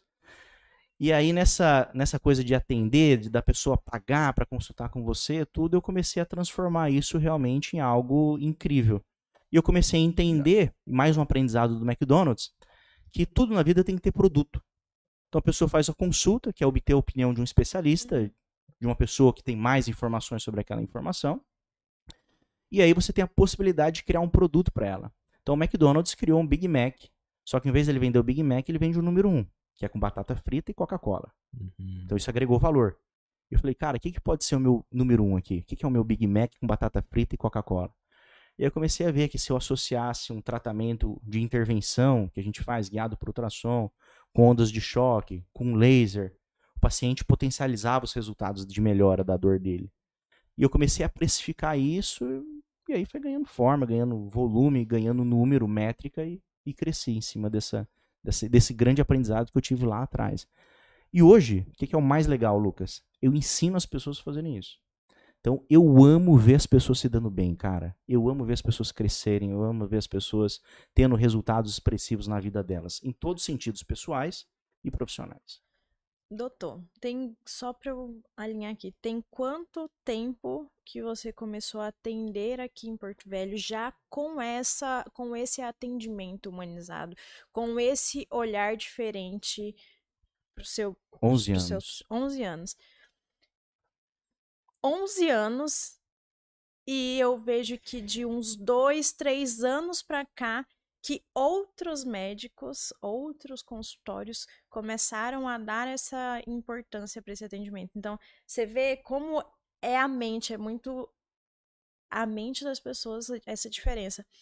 O Gabriel começou a atender aqui há 11 anos atrás, eu conheci ele na FGV há uns 3, 4 anos atrás. É. Eu já conhecia o doutor da dor, já admirava o Gabriel, já acompanhava, e quando eu vi ele, que eu sentei, que eu olhei pro Gabriel, eu falei, caraca, olha quem tá aqui do meu lado, e eu toda tímida na época, né, eu falava, gente, e ele falava nas aulas, meu Deus, o professor tava ali falando, ele levantava e, não, não, não, não, não, e eu admirava. Só que, olha o tempo que outros profissionais levaram para começar a É. virar a chave. Virar a chave. Então eu vejo que hoje já tem outros, outras clínicas, outros médicos, outros profissionais que têm esse olhar, que já tem esse atendimento mais humanizado, que está investindo em Entendendo que o consultório é uma empresa, Exatamente. né? Que que Só essa- que 11 anos. É, uma- um dia desse, eu tava conversando até com uma amiga, e ela falou assim, ah, Gabriel, poxa, mas pra ter o sucesso, assim, que você tem, tem que trabalhar muito, né? Eu falei, olha, é isso mesmo. Uhum. Não tem pílula mágica, é muito trabalho, é muito trabalho, é muito estudo, e é muito trabalho. Pô, a gente foi atender anteontem e ontem no interior, cara. Eu acordo 4 da manhã, me desloco, vou de avião, eh, faço meu atendimento, atendo o dia inteiro, no final do dia me desloco para outra cidade, tô esgotado, descanso, no outro dia trabalho e volto pra minha cidade. Então é punk, tem que trabalhar. Não existe riqueza sem trabalho. Não existe sucesso sem metodologia. Não existe alta performance sem a sua entrega, sem a sua dedicação. Existe sucesso com vida equilibrada? É um total desequilíbrio o tempo todo equilibrando. É isso. E é isso. Seria muita hipocrisia você falar que você é perfeito em tudo e não é. Não tem como ser. Tem uma frase que eu levo pra mim que é: tudo que você tem tem você. Tudo que você tem tem você. E é exatamente isso. Então você tem duas mãos, cara. Não tem como você fazer tudo ao mesmo tempo. Então é uma dosagem. Você vai ali, você entrega um pouco no seu relacionamento. Aí você vai, você entrega no seu trabalho. Você entrega para seus filhos. Você entrega para sua equipe. Então, na hora que essa balança tá aqui com todos esses, esses garfos, ela vai desequilibrando. Você vai ali, equilibra. Uhum. E você vai fazendo exatamente assim. Só que você tem que fazer algo na sua vida que te dê tesão, algo que faça você acordar todos os dias com um porquê muito bem definido. E esse tesão tem o lado do tesão de fato, mas o T representa trabalho. O E significa justamente você ter essa necessidade de fazer algo especial, algo que tire você da cama e fala, cara, isso é muito especial que eu faço, eu gosto de fazer isso. O S que te dê sustentabilidade, não adianta nada você fazer coisa que você não vai ser bem remunerado, você tem que ganhar dinheiro no que você faz. Se você faz com alegria, com entusiasmo, seguindo essa linha do tesão que dê profundidade, cara, você vai ser bem remunerado. O A de alegria, muitas pessoas buscam, ah, quando eu tiver um carro tal, eu vou ser alegre, eu vou ser feliz. Quando eu tiver um milhão na conta, eu vou ser feliz. Esquece, não vai ser. E eu falo isso com experiência, porque todas as vezes que eu mirei o dinheiro, eu errei. Mas todas as vezes que eu transformei a minha vida num algo incrível, feliz, eu tive resultados extraordinários. Uhum. Então as pessoas, esse A do tesão é alegria, cara. Você quer ter as coisas? Seja alegre que você vai ter. E lá na frente você vai ver que valeu a pena, é isso. E o O de organização. Não existe grandes resultados sem organização, sem metodologia. Você tem que ter uma métrica, você tem que ter uma meta, você tem que ter uma, um fluxo bem definido, você tem que ter um ritual para sua vida. Porque senão não acontece. Ah, eu vou começar hoje tal coisa. Ah, não, agora eu não vou mexer mais com isso. Você não consegue construir resultado. Uhum. Então, você não consegue ficar magro da noite pro dia, você não consegue ficar milionário da noite pro dia, você não consegue ter uma grande empresa da noite pro dia. Você tem que ter rotina, e trabalhando em cima dela. Sim. Como é que, como é que a gente consegue fazer para que seja uma consulta memorável para aquele paciente chegue para você? Você consegue assim dar mais detalhes de como que é uma consulta memorável para aquele paciente? A primeira vez que ele vai lá no seu consultório? Posso, posso contar como que é o nosso serviço? Pode. Então, primeiro um, bastidores. Por trás da- das câmeras. O médico, te- é obrigação do médico ser bom. É obrigação. Então ele tem que buscar conhecimento nos melhores lugares do mundo. E é o que eu faço. Vou para Budapeste, eu vou para Boston, vou para Nova York. Onde está tendo melhor conhecimento sobre tal assunto? Vou lá buscar. Nunca negligenciei dinheiro para isso. Sempre investi e amo investir. Amo gastar grana com conhecimento. Amo. Ponto 2, time. Ninguém nasce pronto. Então, muitas vezes você quer uma, ah, eu quero uma secretária que sabe, saiba falar isso. Cara, ninguém nasce assim. Então você tem que fazer reunião com o time. Cara, eu faço reunião com o meu time, toda segunda-feira eu tenho reunião do time. E todos os dias eu preciso alinhar alguma coisa com o time. E todo final de mês eu faço fechamento de mês com o meu time. Três, transparência. Meu time sabe quanto eu faturo, quanto eu custo. Meu time sabe o que, que preciso, o que não preciso. Meu time é tão dono do meu negócio quanto eu. Porque meu time se sente dono. Eu dou esse poder para as pessoas também. E quarto, respeito. Então, trato todo mundo muito bem, meu time, todo mundo de maneira muito respeitosa, de uma maneira que faça todo mundo crescer. Eu gosto de ver as pessoas se dando bem. Então, isso é um ponto. Voltando agora, saindo dos bastidores e entrando na, na vida das pessoas. Quando você liga na minha clínica para fazer um agendamento, você vai ser atendido e vai ser um telefonema mesmo de 7, 8 minutos que você vai ficar no telefone com a minha assistente. Ela vai perguntar seu nome, vai perguntar de onde você é, o que, que você sente. Ela vai marcar um horário de atendimento. E o dia que você chegar na minha consulta, ela vai abrir, você vai tocar o interfone. Como a consulta é horário agendado, não atendo volume, eu estou esperando você lá, igual vocês me esperaram aqui. Vou entrar, ela vai chamar ele pelo nome, vai chamar o acompanhante pelo nome. Então, esse é o primeiro conceito de que você tem que ter para ser memorável. Lá na minha clínica não existe o próximo. Não existe neguinha, amorzinho, flor, querida, paixão. Ai, nega, como é que você tá? Não, é o nome. O maior patrimônio que uma pessoa tem é o nome. A hora que a pessoa entra à porta, ela é recebida pelo nome, ela faz o primeiro uau. O que é esse uau? É o visual. Nossa clínica ela é linda, então não deixa a desejar em nada nenhuma grande clínica de São Paulo, por exemplo. Segunda coisa, terceira coisa, tem uma música tocando. Eu sou fã de Jorge Mateus. Que música você acha que está tocando lá na clínica? Hum. Nessa hora que a pessoa entra nela. O que, que você acha, Lucas? Jorge Mateus? Com certeza. E não é. Apesar de eu amar muito a música do Jorge Ah, Mateus, é. tá tocando um jazz. Porque o jazz gera duas sensações nas pessoas. Jazzinho. O Starbucks. jazz gera uma sensação de poder financeiro, então a pessoa sente o poder aquisitivo, e de acolhimento. Então essa é a sensação que a pessoa tem. E música interfere nas nossas emoções, sim ou não? Sim. Total. Aí tem essa sensação, aí ela vai ter uma coisa muito prime. É ela com a minha atendente. A minha atendente vai fazer uma ficha cadastral com ela.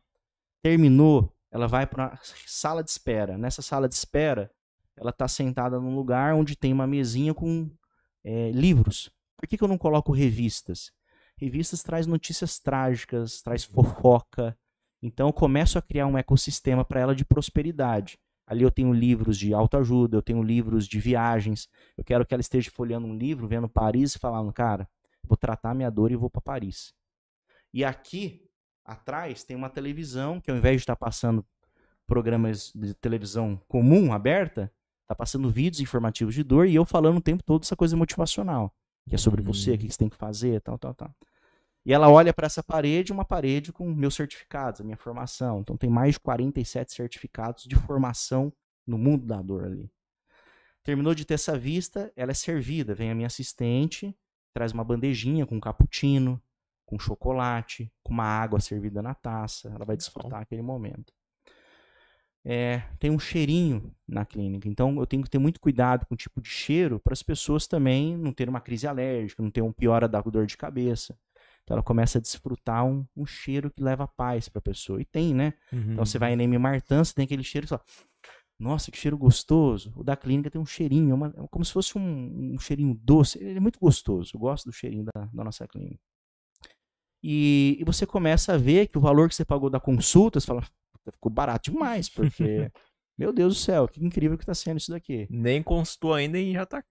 Tem um carregador já de celular, porque a pessoa às vezes não tem um carregador, não trouxe o cabo, Uhum. mas está ali já para ela.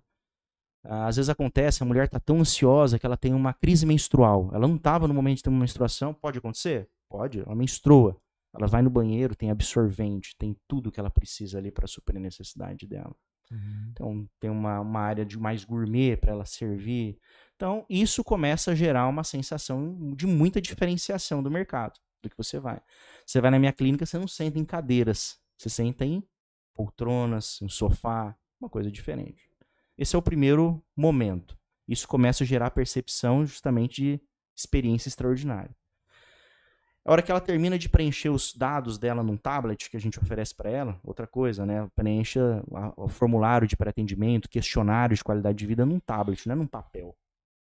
Então eu recebo essas informações, vou no espelho, me ajusto, dou um sorrisão, me coloco para cima, Uhum. porque aquela pessoa ela se preparou para vir para minha consulta. Cara, eu tenho que dar o meu melhor para ela. É hora que eu tenho que fazer o meu show acontecer. Eu tenho que me tornar memorável na vida dela. Então, respiro. Eu faço um exercício assim de me motivar. Porque se eu não me motivar, quem vai me motivar? Uhum. Então eu me coloco para cima e vou lá na sala de espera. Eu não chamo o próximo, eu vou lá.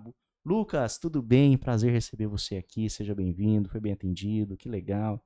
Eu vi que você é da mesma cidade da minha irmã, lá de Rio Preto. Que bom ter você aqui. Tati, prazer ter você aqui também. Vamos junto comigo. E vão acompanhando os pacientes até o consultório. Chega no consultório, puxo a cadeira, ele senta. Começo a consulta me apresentando quem eu sou, o que, que eu faço. Já entro na história do paciente, conduzo a consulta. E eu faço uma coisa que apenas 12% dos médicos fazem: examinar o paciente. Então, examinar o paciente, que é uma coisa que a gente aprende na faculdade, que eu levei o Celeno Porto para fazer, só 12%. Isso tem trabalho demonstrando que apenas 12% examina. Por quê? Porque caiu naquela rotina de correria, né? E acaba sendo engolido pelo sonho, pela, pela, pela frequência e esquece do sonho, que é examinar o paciente. Então, eu examino o paciente, isso gera muita conectividade, o paciente sente confiança. Com o exame físico, eu consigo fazer muito diagnóstico, porque tem muitas manobras semiológicas, tem muitas coisas que a gente observa que dá resultado pra gente. Naquela ocasião, eu já aproveito, faço um ultrassom no paciente, faço um exame de termografia. O paciente volta pro meu consultório, eu abro uma televisão dessa e explico para ele o que ele tem. Eu mostro, eu desenho, eu escrevo, eu mostro imagem 3D. Aí eu explico o que ele tem, prescrevo um tratamento para ele poder fazer a aquisição, para ele comprar esse tratamento. Aí eu chamo a minha equipe, minha equipe acompanha ele até uma sala chamada Lorenzo, uma homenagem ao amor em forma de vida. Chama Sala de Acolhimento. Lorenzo Pimentel Longini Moreira. Homenagem para meu filho. Aí vai para essa sala. Nessa sala, o paciente começa a chorar, porque nunca nenhum médico examinou. é, o médico foi muito assertivo, ele me sentia acolhido. E aí ela compra o meu tratamento, né, o meu procedimento tratamento da dor. Aí eu inicio o tratamento dela e eu começo a cuidar dessa pessoa. Então eu faço o tratamento dela hoje, amanhã eu ligo para ela. Lucas, tudo bem? Doutor Gabriel Longini aqui, como é que você tá? Pessoa, o médico tá me ligando. E aí eu pergunto como é que ele tá, se tá usando É remédio, trote, se não? tá certinho. E aí eu termino isso, sete dias depois a minha equipe liga. Porque tem muita coisa que às vezes, principalmente meu público, 77% do meu público é mulher. Então, às vezes a mulher tem vergonha, alguma coisa de falar, fala para minha equipe. E aí, com essa ligação de qualidade, eu vou fazer o retorno dessa pessoa. Eu faço o retorno dela. 88% dos nossos pacientes ficam ótimos, ficam com a dor totalmente controlada. Não sou o melhor médico do mundo. Então, existem limitações dentro do que a gente faz. 12% dos pacientes não melhoram, faz parte do show, isso Uhum. acontece também. Mas 88% ficam ótimos. E aí, quando esse paciente fica bem, tudo, a gente acompanha ele ali, eu libero ele. 20 dias depois, ele recebe um vídeo meu. Tudo bem, Lucas? Aqui é o Dr. Gabriel Longino. Estou enviando esse vídeo para você porque eu sei como é difícil tratar dor. Eu sei como é difícil fazer essa rotina de mudança alimentar, física, remédio. Mas eu quero te dizer uma coisa: você não está sozinho. Conta comigo, conta com a minha equipe. O que você precisar, conta com a gente. E a gente se vê em breve. Esse é o encantamento. Esse é o poder extraordinário do atendimento. Tá parecendo. um- Lembrou muito aquele livro é. Se, se a Disney administrasse um hospital. Já ouviu Hum. falar? Ouvi falar e ganhei esse livro recentemente, há três meses atrás, de um amigo que eu estimo e amo demais, que é o Dr. Rodrigo, lá do CEOF. Ele me deu esse livro de presente. Se não eu, é é excelente. Ele, ele salvou Excelente minha esse livro. visão e ele me deu esse é livro. exatamente o que você acabou de falar. Tudo. É isso. é. Fiz até um. Como que eu aprendi isso? Boa pergunta, né? Uhum. Empiricamente. Depois eu comecei a ver que essa era a receita do sucesso. Observando, né? Observando. Atendimentos, o- os outros médicos, como é que eles faziam. Eu tive grandes pessoas que me inspiraram e me inspiram. O Luiz Carlos, cirurgião plástico, por exemplo, é um cara que me inspira. É o que eu falei, eu sou um cara que observa muito. Então eu vou nos lugares, eu olho e aprendo muito rápido. E aí eu vejo algumas coisas de sucesso, porque o sucesso ele deixa pistas. Uhum. né? Uma das pistas que ele deixa é a gentileza, a forma gentil que você trata as pessoas. Outra é essa generosidade de querer fazer as pessoas ficarem bem, mesmo se dar bem. Outro é essa coisa de você ter essa rotina, esse hábito de se exercitar. Você viu o Abelho Diniz? Pratica exercício três vezes por dia. Uhum.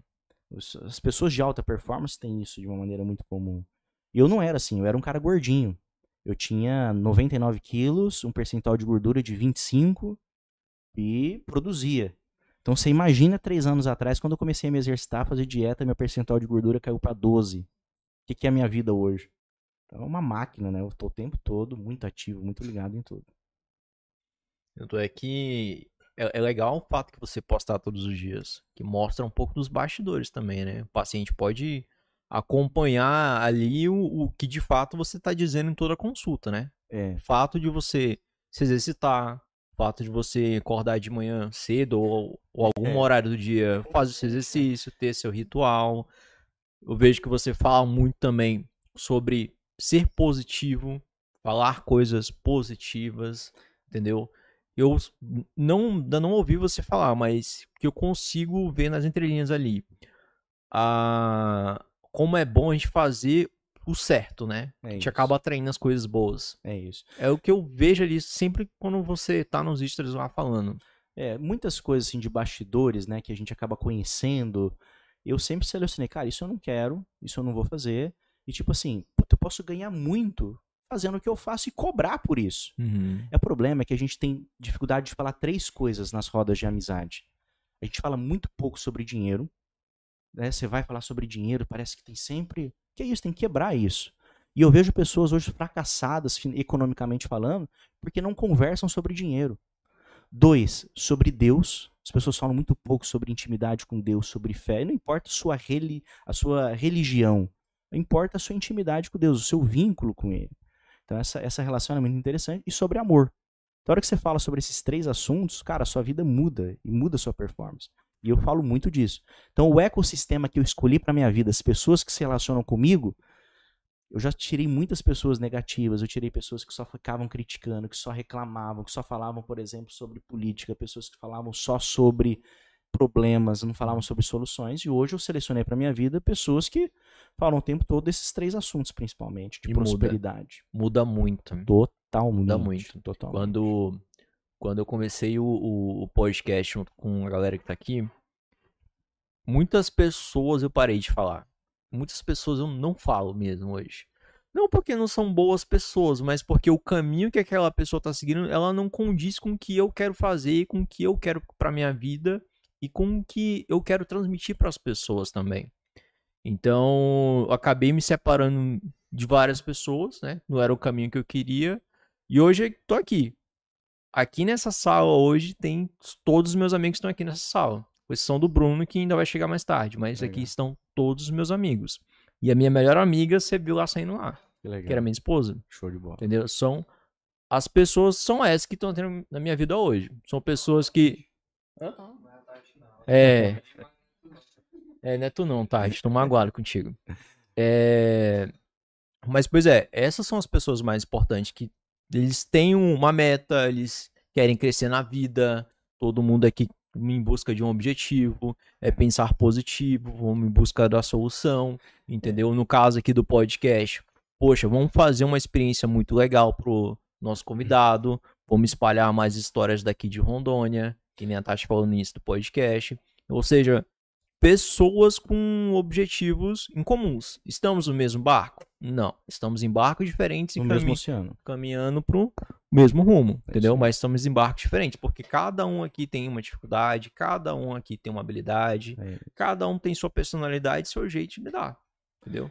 É, a gente, a gente tem que entender, cada um tem o, o seu tempo, mas você pode potencializar o seu tempo com pessoas certas, né? E, e eu vejo muito isso. Atitude mental positiva, eu sou um cara mentalmente positivo em tudo. É clichê isso, né? Mas Mas, muito, dá certo, cara. muito. Você- Funciona. Irmão, você é o que você pensa. Uhum. Acabou. É isso. Se você pensar, ai, meu dia vai ser. um-" Cara, você vai ter um dia péssimo. Sim. Então eu sou um cara que eu já começo o dia agradecendo a Deus. Então eu acordo, meu Deus, é um presente. Como é que eu vou abrir esse presente hoje? Presente. Uhum. Eu abro meu dia com uma música que eu gosto, me preparando para meu exercício, faço ali meu momento de oração e tal, começo meu dia. E mentalizo. Ah, hoje eu preciso fazer tanto, hoje eu preciso ajudar tal coisa, hoje eu preciso fazer tal situação. Então eu mentalizo como que vai ser meu dia e as resoluções positivas que eu vou ter dentro Uhum. dele. Tu percebe que a, quando você precisa que a tua estrela brilha, ela vai brilhar na hora certa, que tu, no- naquele momento que tu mais precisa, Funciona. pelo fato de você fazer essas coisas? Com certeza. Porque eu consigo ver isso, Com certeza. hoje. Com certeza. Hoje eu sei que a minha estrela brilha na hora que eu preciso que ela brilhe. É, com certeza. Porque, por consequência de pensar positivo, saber que de fato as coisas vão acontecer, falar que as coisas vão acontecer, É. entendeu? Posso dar um exemplo. Você viu lá embaixo que o João tava filmando, né, com a câmera. Aí a gente tava há um tempo aqui atrás, uns dois meses mais ou menos, pensando, cara, a gente precisa dar um up no podcast, a gente precisa trazer câmeras pra cá. Tanto é que aí eu fiquei assim, eu preciso olhar todo dia pra uma câmera e saber que esse é o meu objetivo. Depois eu vou te mostrar a foto da, da, da capa do meu celular, papel de parede, é uma câmera. Aí uma semana depois eu consegui comprar a câmera. Fantástico. E é exatamente isso. A gente mentaliza e acontece. Eu fiz um post, acho que on- anteontem, sobre isso, né? Dando uma mensagem lá no meu Instagram, tá? Um super compartilhado post. E uma pessoa foi e escreveu: Ah, a vida não é assim, as coisas não dão certo só porque a gente pensa. Sim, mas as coisas só acontecem se você mentalizar elas. Você não vai ter um grande resultado se você almejar um resultado pequeno. Você não vai ter uma Pajero Full. Eu tinha isso, né? eu- Quando eu era estudante de medicina, eu tinha uma foto de uma Pajero Full lá na minha, na minha sala de estudos. Tipo, eu mentalizei, eu quero aquilo lá pra mim um dia, chegar lá tal. É óbvio que só mentalizar não acontece. Por isso que você tem que estar em movimento. E aí você tem que buscar isso através de pessoas, através de conhecimento, através de ecossistema, através de, eh, de trabalho, de dedicação, para você conquistar aquilo lá. E outra coisa, nada é súbito, bicho. Nada é súbito. Para eu andar de avião, como eu ando, tipo, são quase três anos voando já, eu fiz muitos anos de carro. Só que toda vez, Lucas, que eu tava indo de carro, eu olhava e falava pra Guilmar, que a gente sempre trabalha, a gente trabalha junto há 10 anos. Falava, Guilmar do céu, a gente tem que ter um avião pra viajar. Como seria mais rápido e mais seguro, mais né? seguro, mais rápido. Guilmar, eu não aguento mais. E tipo, chegava em Ariquemes, faltava ainda 200 quilômetros, falava, meu Deus, Guilmar, a gente tem que ter um avião. e adivinha o que aconteceu? Um dia eu tô atendendo no meu consultório, e aí um amigo meu, ele tem avião, e eu falei pra ele dessas histórias, tá? Ele falou, doutor, você é um homem, um homem muito bom, e você não pode ter nada de ruim na sua vida, você tem que ter um avião. Eu falei, rapaz, mas é muito caro, como é que eu vou ter um avião? Não se preocupa com isso não, que nós vamos fazer um jeito de você ter um avião. E aí ele me deu o caminho das pedras que eu precisava para disponibilizar de um avião. Legal. E a partir daí eu comecei realmente a voar. E aí voei também cada vez mais, mais alto de fato. Uhum. De avião e a vida também Vida voou, né? também, vida Depois também, disso, né? Vida também. Hoje, hoje você atende no interior, né? Você pode falar em cidades? Eu atendo em Porto Velho, a minha clínica base, Sim. né? Aí eu atendo uma vez por mês em Ariquemes, em Ji-Paraná, em Cacoal e em São Paulo. Você não é daqui, né? Não, eu sou de Catanduva, interior de São Paulo. Foi onde os meus pais se conheceram.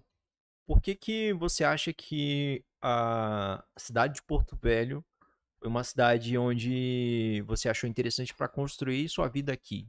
Tem um consultório aqui, tem uma família aqui. Então, é, vários fatores, né? O primeiro que eu vim para cá para estudar, então estudei aqui. O segundo, a nossa gente. Porto Velho é um lugar muito gostoso de se relacionar com as pessoas. Todo mundo se conhece. Você precisa resolver um problema político, você, você é amigo da pessoa. Você precisa resolver uma questão de saúde, é amigo da pessoa. Outra coisa, Porto Velho, que eu amo. Não existe lugar no mundo que você se desloca da sua casa até o aeroporto em 10 minutos, igual Porto Velho. É o único lugar do mundo. Eu juro pra você, é o único lugar do mundo.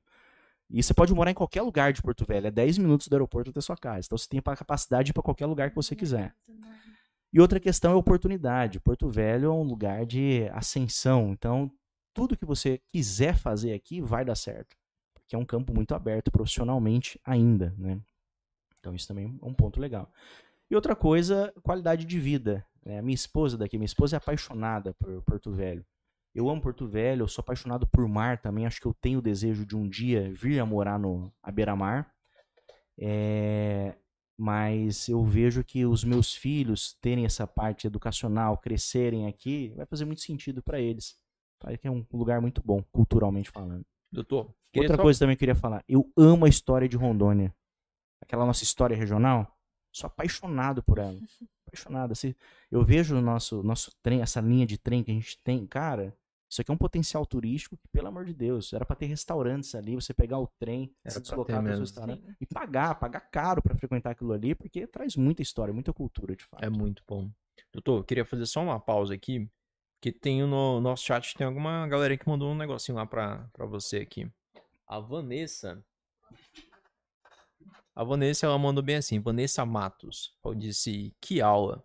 Acompanho ele nas redes sociais, mas acho muito bom aí ouvir ele e aprender com ele. Legal. Vanessa Matos. Um abraço, Vanessa. O Pax, acho que é Pax.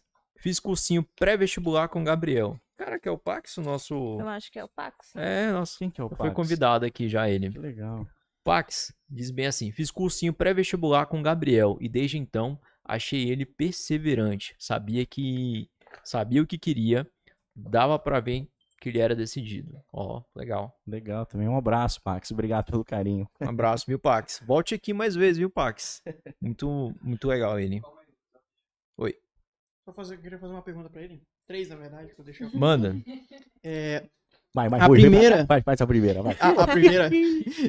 a primeira é que ouvi você falando muito sobre trabalho e tudo mais, sobre a sua profissão, sobre ensinar e etc. Eu queria saber um pouco do seu, do seu lado pessoal, do, do seu lazer. O que, que você faz, se dá tempo de fazer o seu lazer, o que, que você gosta de fazer, se. Como é que funciona exatamente? Essa é a primeira.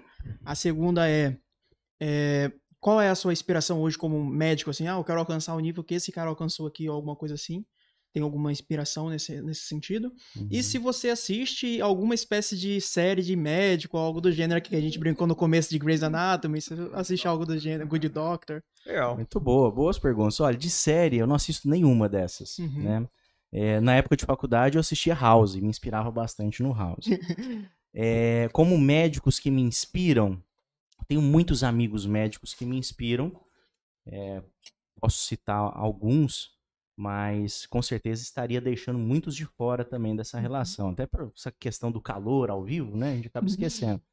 Mas o Luiz Carlos, que é um cirurgião plástico aqui da cidade, um cara que você tem que convidar para vir aqui, vai crescer Olha. muito na sua vida também, na Faça vida de nosso, todos nós. ponte com ele, se for É possível. um, é, é um cara que eu amo, né? Amo muito, me inspira bastante. É, o Cristiano Paiva, que é um amigo também de Manaus, que teve a oportunidade de palestrar com a gente lá na Imersão 6D. O Dr. Miyake, que é um grande médico também. É, eu tenho amigos como, por exemplo, Lúcio Requião, que é um cara que me inspira bastante, o Francisco Cordon. Então, profissionalmente, tem vários colegas.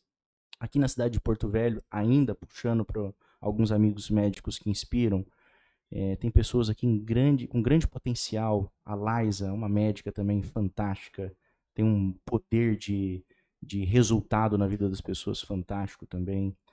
É, o Everton, que é um médico também que trabalha na nutrologia, que faz um trabalho fantástico.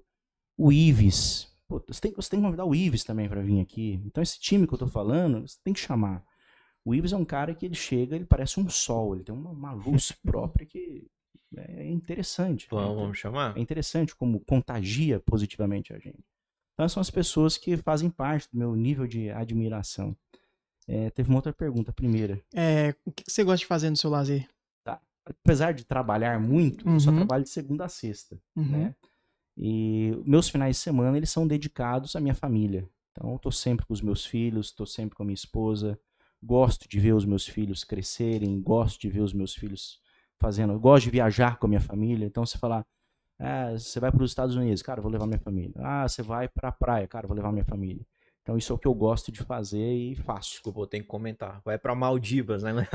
É, Maldivas foi uma viagem mais de casal, né? Não é pelo lugar, tá? Mas foi demais, né? Um paradisíaco. Postei tudo, mostrei tudo pra todo mundo. Gostou do fato. tubarão, né?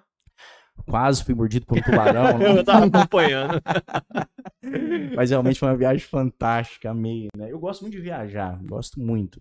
Eu acho que você não tem que ficar é, pensando que você não pode postar essas coisas, você tem que postar, porque isso gera, inclusive, é, inspiração para as pessoas. Você tem que mostrar que é possível, que, pô, se eu vou para Maldivas, por que você não vai? Qual que é sacada, né? E outra coisa também que é um, é um momento que eu descanso. Apesar de a minha esposa falar que eu tô sempre ligado pensando, de fato é. Você falar, Gabriel, por que você não desliga? Porque eu tenho tesão nisso, eu amo fazer isso. Então eu gosto de estar o tempo todo pensando, tendo ideias. Isso é que me mantém muito vivo, entendeu? Tanto que perguntaram, ah, você vai querer um dia aposentar? Eu falei, nem fodendo, eu quero trabalhar até o último instante. Eu quero sair do consultório, morreu trabalhando ali, acabou. É isso. Cara, eu só assim também eu não desligo, não. Né? Tem- ah, e às vezes, assim, quando é pra dormir ainda, quando tá aquela ideia na cabeça, é difícil pegar no sono. Não, também. eu sou bom de cama. Eu já eu deito e, e durmo e vou embora, É, é. realmente, até o outro dia. E eu deito e durmo. Tipo, deitei, acabou. Sonha. Comentei isso ontem. Faz um tempo que eu tô sem sonhar. Eu não, não sonho. Eu tenho muito tempo que eu tô sem sonhar, sem pesadelo. Eu durmo. Uh, apago, des- acordo descansadão e sigo a vida. Será que é por causa da rotina pesada? Não sei dizer. Tenho que estudar pra saber essa resposta. Curiosamente, eu fui no barbeiro essa semana e eu falei pra ele justamente esse assunto. Cara, eu tô tendo um tempão sem sonhar e tal. Aí eu deitei na barbearia. Vou até mandar um abraço pra, pra ele daqui a pouco. E aí, cara, eu faço a barba toda semana, barba e cabelo toda semana. Porque quando eu não tinha condições, meu cabelo ficava grande, muito rápido, parecia um capacete. Então hoje eu faço toda semana. E aí, cara, ele tá lá fazendo tal, barba e cabelo, e eu cochilei. Cochilei e tal, e acordei e falei, bicho do céu, eu sonhei que tava desvirando uma tartaruga. que Tava... Ai, cara, foi muito engraçado. muito Tati, você tá um pouquinho quietinha, vou te passar Eu aqui tô. o seu terrinezinho. Saudades, Terrine. Gente, esse é o nosso momento, esse é o meu momento. Dani, saudades, faz tempo que eu não vou aí lhe visitar. Foi o nosso convidado que escolheu? Uhum. Qual o sabor? Todos os nossos convidados escolhem um sabor. Olha só que legal. Eu tive a oportunidade. Eu fui lá, escolhi realmente no menu um a um, vi. Esse é o de me ajuda, minha cabeça não tá. É, Desculpa, eu tô quietinha, hoje eu não tô muito bem. Achei que ia melhorar, mas. Esse é pimenta com molho pesto. É, esse eu não conheço ainda. Vou provar. Vai amar ele. junto com vocês. Eu não consegui desmontar hoje. Tá certo. Doutor, você já provou? Não, iremos provar. Eita, Vamos hein? provar. É. Isso. E desde então virou uma parceira. Virou a parceira. Que legal. Isso aqui é sensacional. Deus. Pô, a gente tem que marcar o arroba dela aí, né? Com certeza. Dani, beijo. Galera, quem quiser pedir, tá? E aí, Paulo? Será que vai? Essa é quando que? Isso daí a gente treina quando a gente é criança, né? Fica fazendo na areia, lembra? Uhum. Vai batendo baldinho, vai batendo aí, ó, vai dar certo. Ó, aí ficou bonito, hein? Show. Ó, Gente, olha isso. Lindo, lindo. Não, Deu bom. Esse, esse. Nunca sai bom. Aí ele falou, vou ensinar. Foi fazer. Nossa senhora, o trem desmontou todo. O Lucas a mesma coisa. Ó, isso é uma coisa que eu carrego. Eu não sei cozinhar, cara. Você vê, morei sozinho, morei em república. Eu frito ovo, às vezes faço um omelete, posto na rede social, uma sacanagem tremenda. Todo mundo gosta, porque, cara, é horrível. Vou pedir. Não. Tirei, por favor, o livro dele só pro pessoal ver, hein? Galera, o terrine de hoje é de geleia de pimenta ardosa no topo, que é esse topo lindíssimo aí que tá aí em cima. Uma delícia. Ele tem é, molho pesto feito com manjericão orgânico, queijo parmesão ralado da Serra da Canastra e nozes e azeite extra virgem. Uma delícia esse aí. Show. Esse é o preferido do Paulo, né, Paulo? Esse, Esse é, é o preferido do Paulo. E, mas tem o. Ai, eu ainda não provei o de bacalhau, mas teve um dia que eu fui lá buscar o terrine e ela falou: Tati, vocês tinham que ter escolhido de bacalhau, porque hoje o bacalhau ficou sensacional e me deu uma colherzinha pra provar.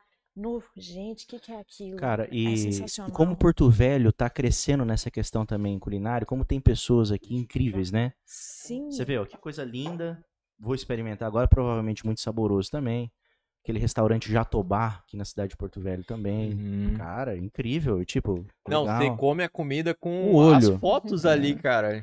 O, a Flakes, o que o- Léo faz na Flakes é uma obra de arte. Tipo, você vai lá, você come com os olhos e depois você come. É um sabor Uhum. surreal, cara. É uma Sim, delícia. Sim, é uma delícia mesmo. é, Mercato, muita coisa em Porto Velho crescendo, né? O pessoal da do Bacará, do, virou uma delícia também. Você vai lá comer, você saboreia, você fala, nossa, que coisa diferente, de fato.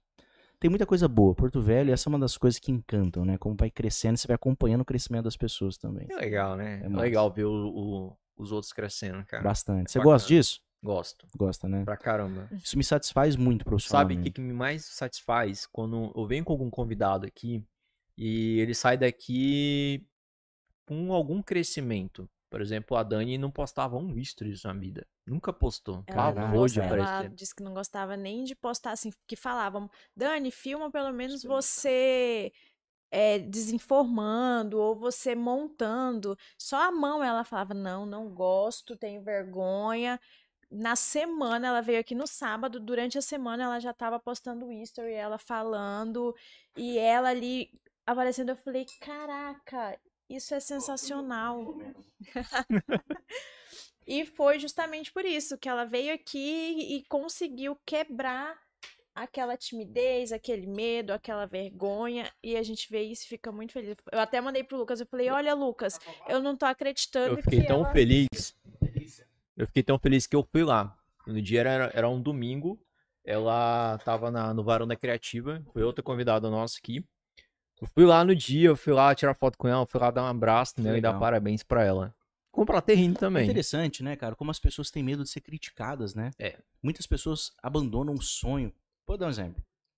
Puta, isso aqui pode performar muito mais. Colocando dentro de uma embalagem, colocando uma foto, entregando para as pessoas. Só que as pessoas têm medo de falar o que elas fazem, elas têm medo de falar o que elas pensam, elas têm medo de contar a sua história de herói, a sua jornada. Uhum. E essa ausência de posicionamento faz a pessoa perder oportunidades incríveis na vida dela. Exatamente. né? Então, é, você vê, a rede social. Cara, eu quando comecei a fazer a rede social, me expor há muitos anos atrás, eu nem sei quantificar quando que eu comecei, mas eu comecei há muito tempo. Eu fui tão criticado, mas tão criticado, que é, se eu não soubesse quem eu era, onde eu estava e para onde eu iria, talvez eu tivesse parado, talvez eu não estaria onde eu estou hoje. E aí eu entendi que é, no começo as pessoas te criticam, depois elas te observam, Uhum. depois elas te copiam. E cara, é um fato, é um fato. Porque essas pessoas que me criticavam, é impressionante. Hoje eu vejo elas fazendo exatamente o que eu faço. Então é interessante como essa roda da vida vai girando e você tem que aprender a, a se posicionar. Sim. E o Instagram, eu, cara, eu atendo pessoas do mundo inteiro, do mundo todo. As pessoas que, me, que eu atendo em São Paulo, que eu atendo aqui, que eu atendo é, online, são pessoas que me acompanham pela rede social. E eu não posto. Na... Você já viu eu postar alguma vez eu fazendo um tratamento de dor? Não. Hum. Já- Agulha. Você já nada, viu agulha? Nada. As pessoas não compram o que você é. Elas compram o porquê você faz. Essa é a grande sacada. Então eu não mostro, eu mostro o meu, meu estilo de vida, como que eu trabalho, como que eu trato as pessoas, o que que eu penso. E essa forma de você se conectar com as pessoas que gera engajamento e gera o desejo delas estarem consumindo o seu produto. E o que que é o meu produto? É o que eu levo para a vida Uhum. delas. Tecnicamente falando, é minha obrigação ser bom tecnicamente, mas é o que eu agrego na vida delas, as mudanças físicas e emocionais. Você tem hater? Vou contar uma história aqui que mexeu bastante comigo na época, eu achei interessante. Um aprendizado. Quem que não tem hater? Basta você se destacar na sua vida que você vai ter também as pessoas que querem que você não não cresça. E essas pessoas geralmente são aquelas pessoas que não vão chegar onde você está porque elas perdem tempo, energia naquela situação da vida delas. Então essas pessoas elas têm uma tendência de você olhar daqui a 10 anos e provavelmente elas estarem no mesmo lugar ou ter evoluído muito pouco, né? Mas um certo dia eu estava fazendo uma live. Essa história é bacana. Eu estava fazendo uma live e entrou uma pessoa e ela começou a me denegrir. Me falar mal, tal, Uhum. criticar. É, e eu falei, caramba, cara. E na hora, assim, tipo, meu rosto, minha expressão facial já mudou na hora, né? Tipo, Hum? meu Uhum. Deus, o que, que tá acontecendo? E, tipo, uma live que tinha quase 150 pessoas. E aí, essa pessoa criticando, e aí começou a entrar um monte de gente defendendo. Só que é interessante como a nossa cabeça pensa, porque por mais que eu tenha um bilhão de elogios todos os dias, uma pessoa parece que fere a gente, sabe? Uhum. E aquela situação e tal. E aí eu parei depois, muito chateado, fui ver o que, que tinha acontecido. Quem que é essa pessoa? Aí eu acessei o prontuário médico dessa pessoa e vi quem que era ela. Então essa pessoa, eu atendi, eu tinha atendido ela dois anos atrás, eu fiz a consulta com ela, mas ela não comprou meu produto. Então ela fez a consulta, mas ela não se tratou. Então, ponto um. Ponto dois, muito tempo. Então ela está na mesma roda da vida há tanto tempo. Ponto 3. Eu fui avaliar o questionário da qualidade de vida dela, porque todos os pacientes são atendidos preenchem um questionário de qualidade de vida. Péssimo, sabe? Com Tudo vermelho, tudo Nossa. notas péssimas. E eu tenho um outro questionário também que o paciente preenche antes da consulta, que chama PHQ-9, que a gente avalia índice de depressão. Depressão gravíssima. Então, a hora que eu vi isso tudo, esses dados, essa informação dessa pessoa, eu falei: Meu Deus, essa pessoa precisa de ajuda, cara. Porque ela continua no mesmo lugar da vida dela há tantos anos e ela continua exteriorizando ódio. E talvez pelo ecossistema que ela esteja, talvez pelas pessoas, talvez pelo relacionamento conjugal, talvez por vários e vários fatores. E na época eu anotei no prontuário e tinha fatores conjugais, fatores relacionados à personalidade dela. Precisa de ajuda. E esse tempo atrás eu estava assistindo um, um vídeo do Thiago Brunet que fez muito sentido para mim que ele falou isso. Ele falou, mesma história, mesma história. Ele tava numa live, tal, tal, tal, e ele botou um cara lá que tava falando mal dele, botou ao vivo, o cara, o cara entrou, o cara tinha um, um acidente no rosto, a parede atrás era aquelas paredes tipo é, só de tijolo, sem concreto, sem nada, o cara sem camisa, parece que tava sem comer há muito tempo já. Ele falou, meu Deus, eu ia discutir com um cara desse. Esse cara precisa da minha. Esse cara que tem que assistir meu conteúdo todo dia, porque talvez uma hora vai dar uma faísca que vai incendiar a vida dele. Então acho que esse é o conceito que eu trago para mim hoje. Ah, se tem algum comentário que me desagrada na rede social, de quem que é a rede social? Minha. Vou lá, excluo o comentário. Porque existe pessoas boas, mas o mal também existe, cara. E se você ficar dando fogo, se você ficar dando ênfase, é, gasolina pro mal, ele incendeia muito rapidamente. Então você tem que realmente trabalhar e combater o mal com o bem. Eu acho que essa é a grande sacada. Sangue não se limpa com sangue. Hum. Ponto.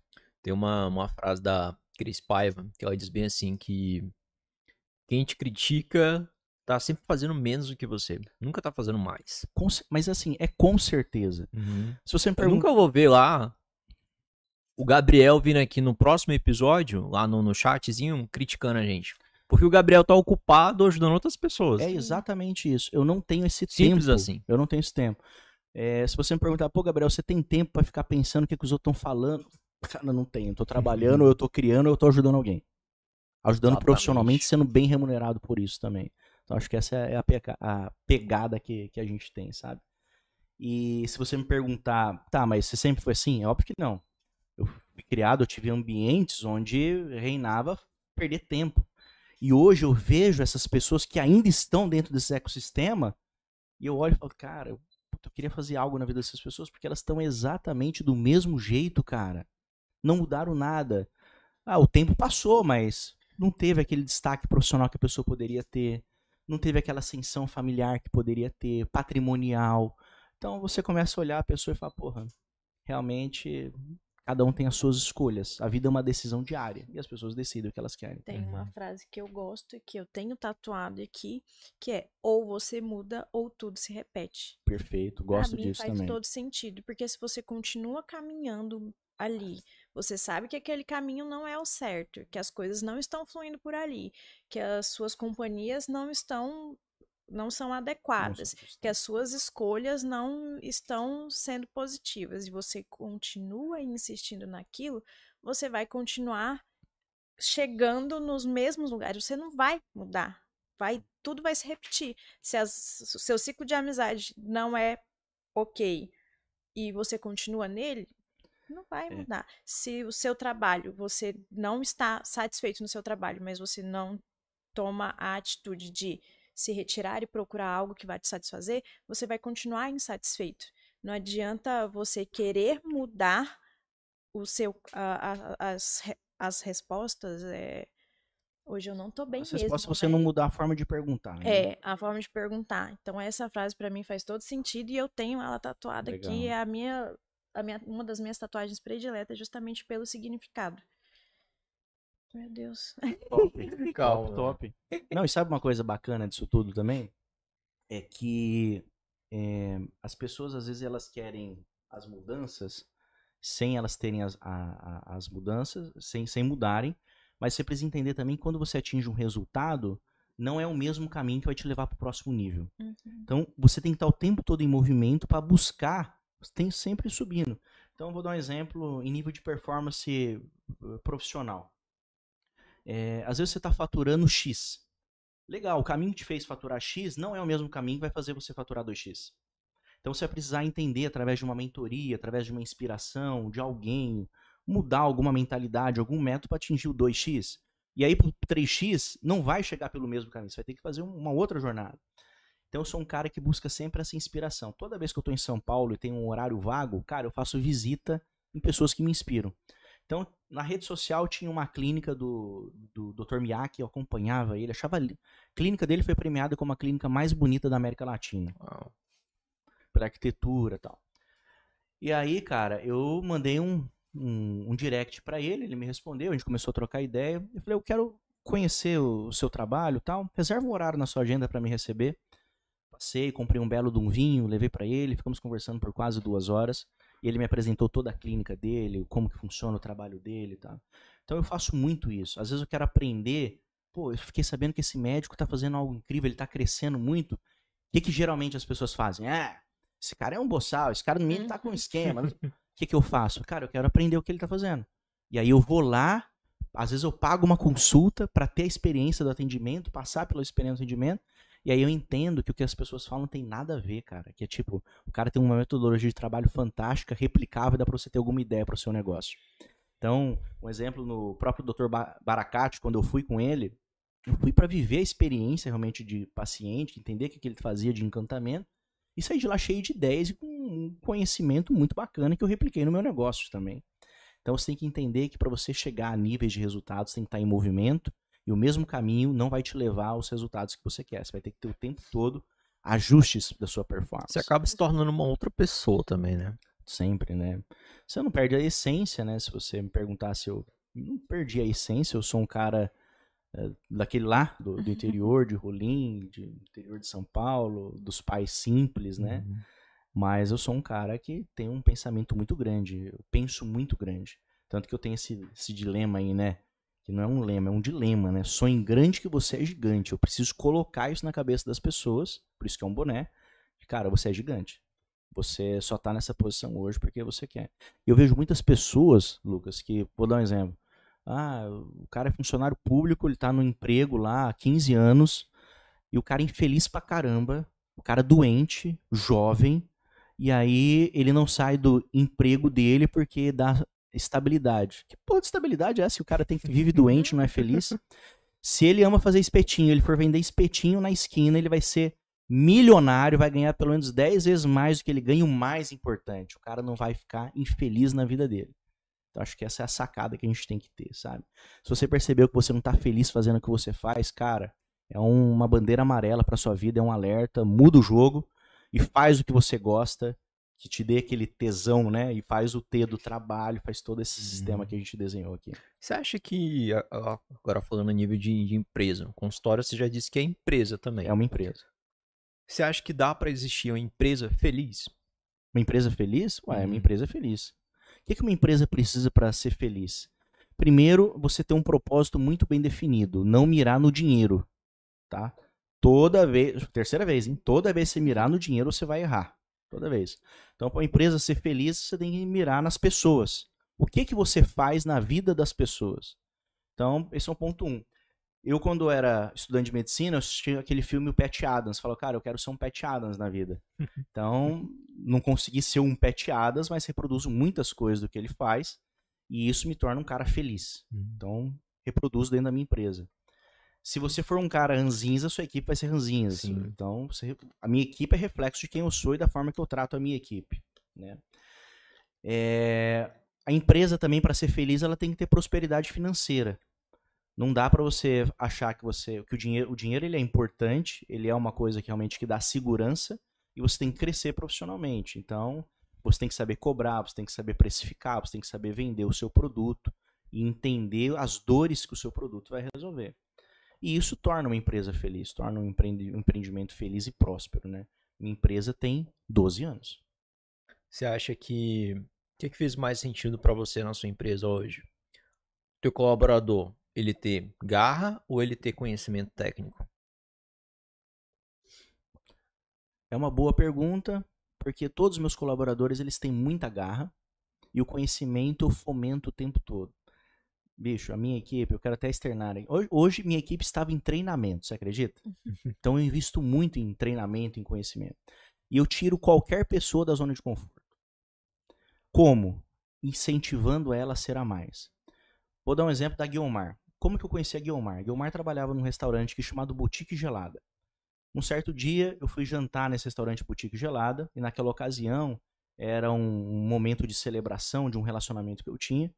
E eu falei para ela que eu queria, então eu fui na hora do almoço porque eu queria saber quanto que eu ia gastar à noite. Eu era estudante de medicina, tal.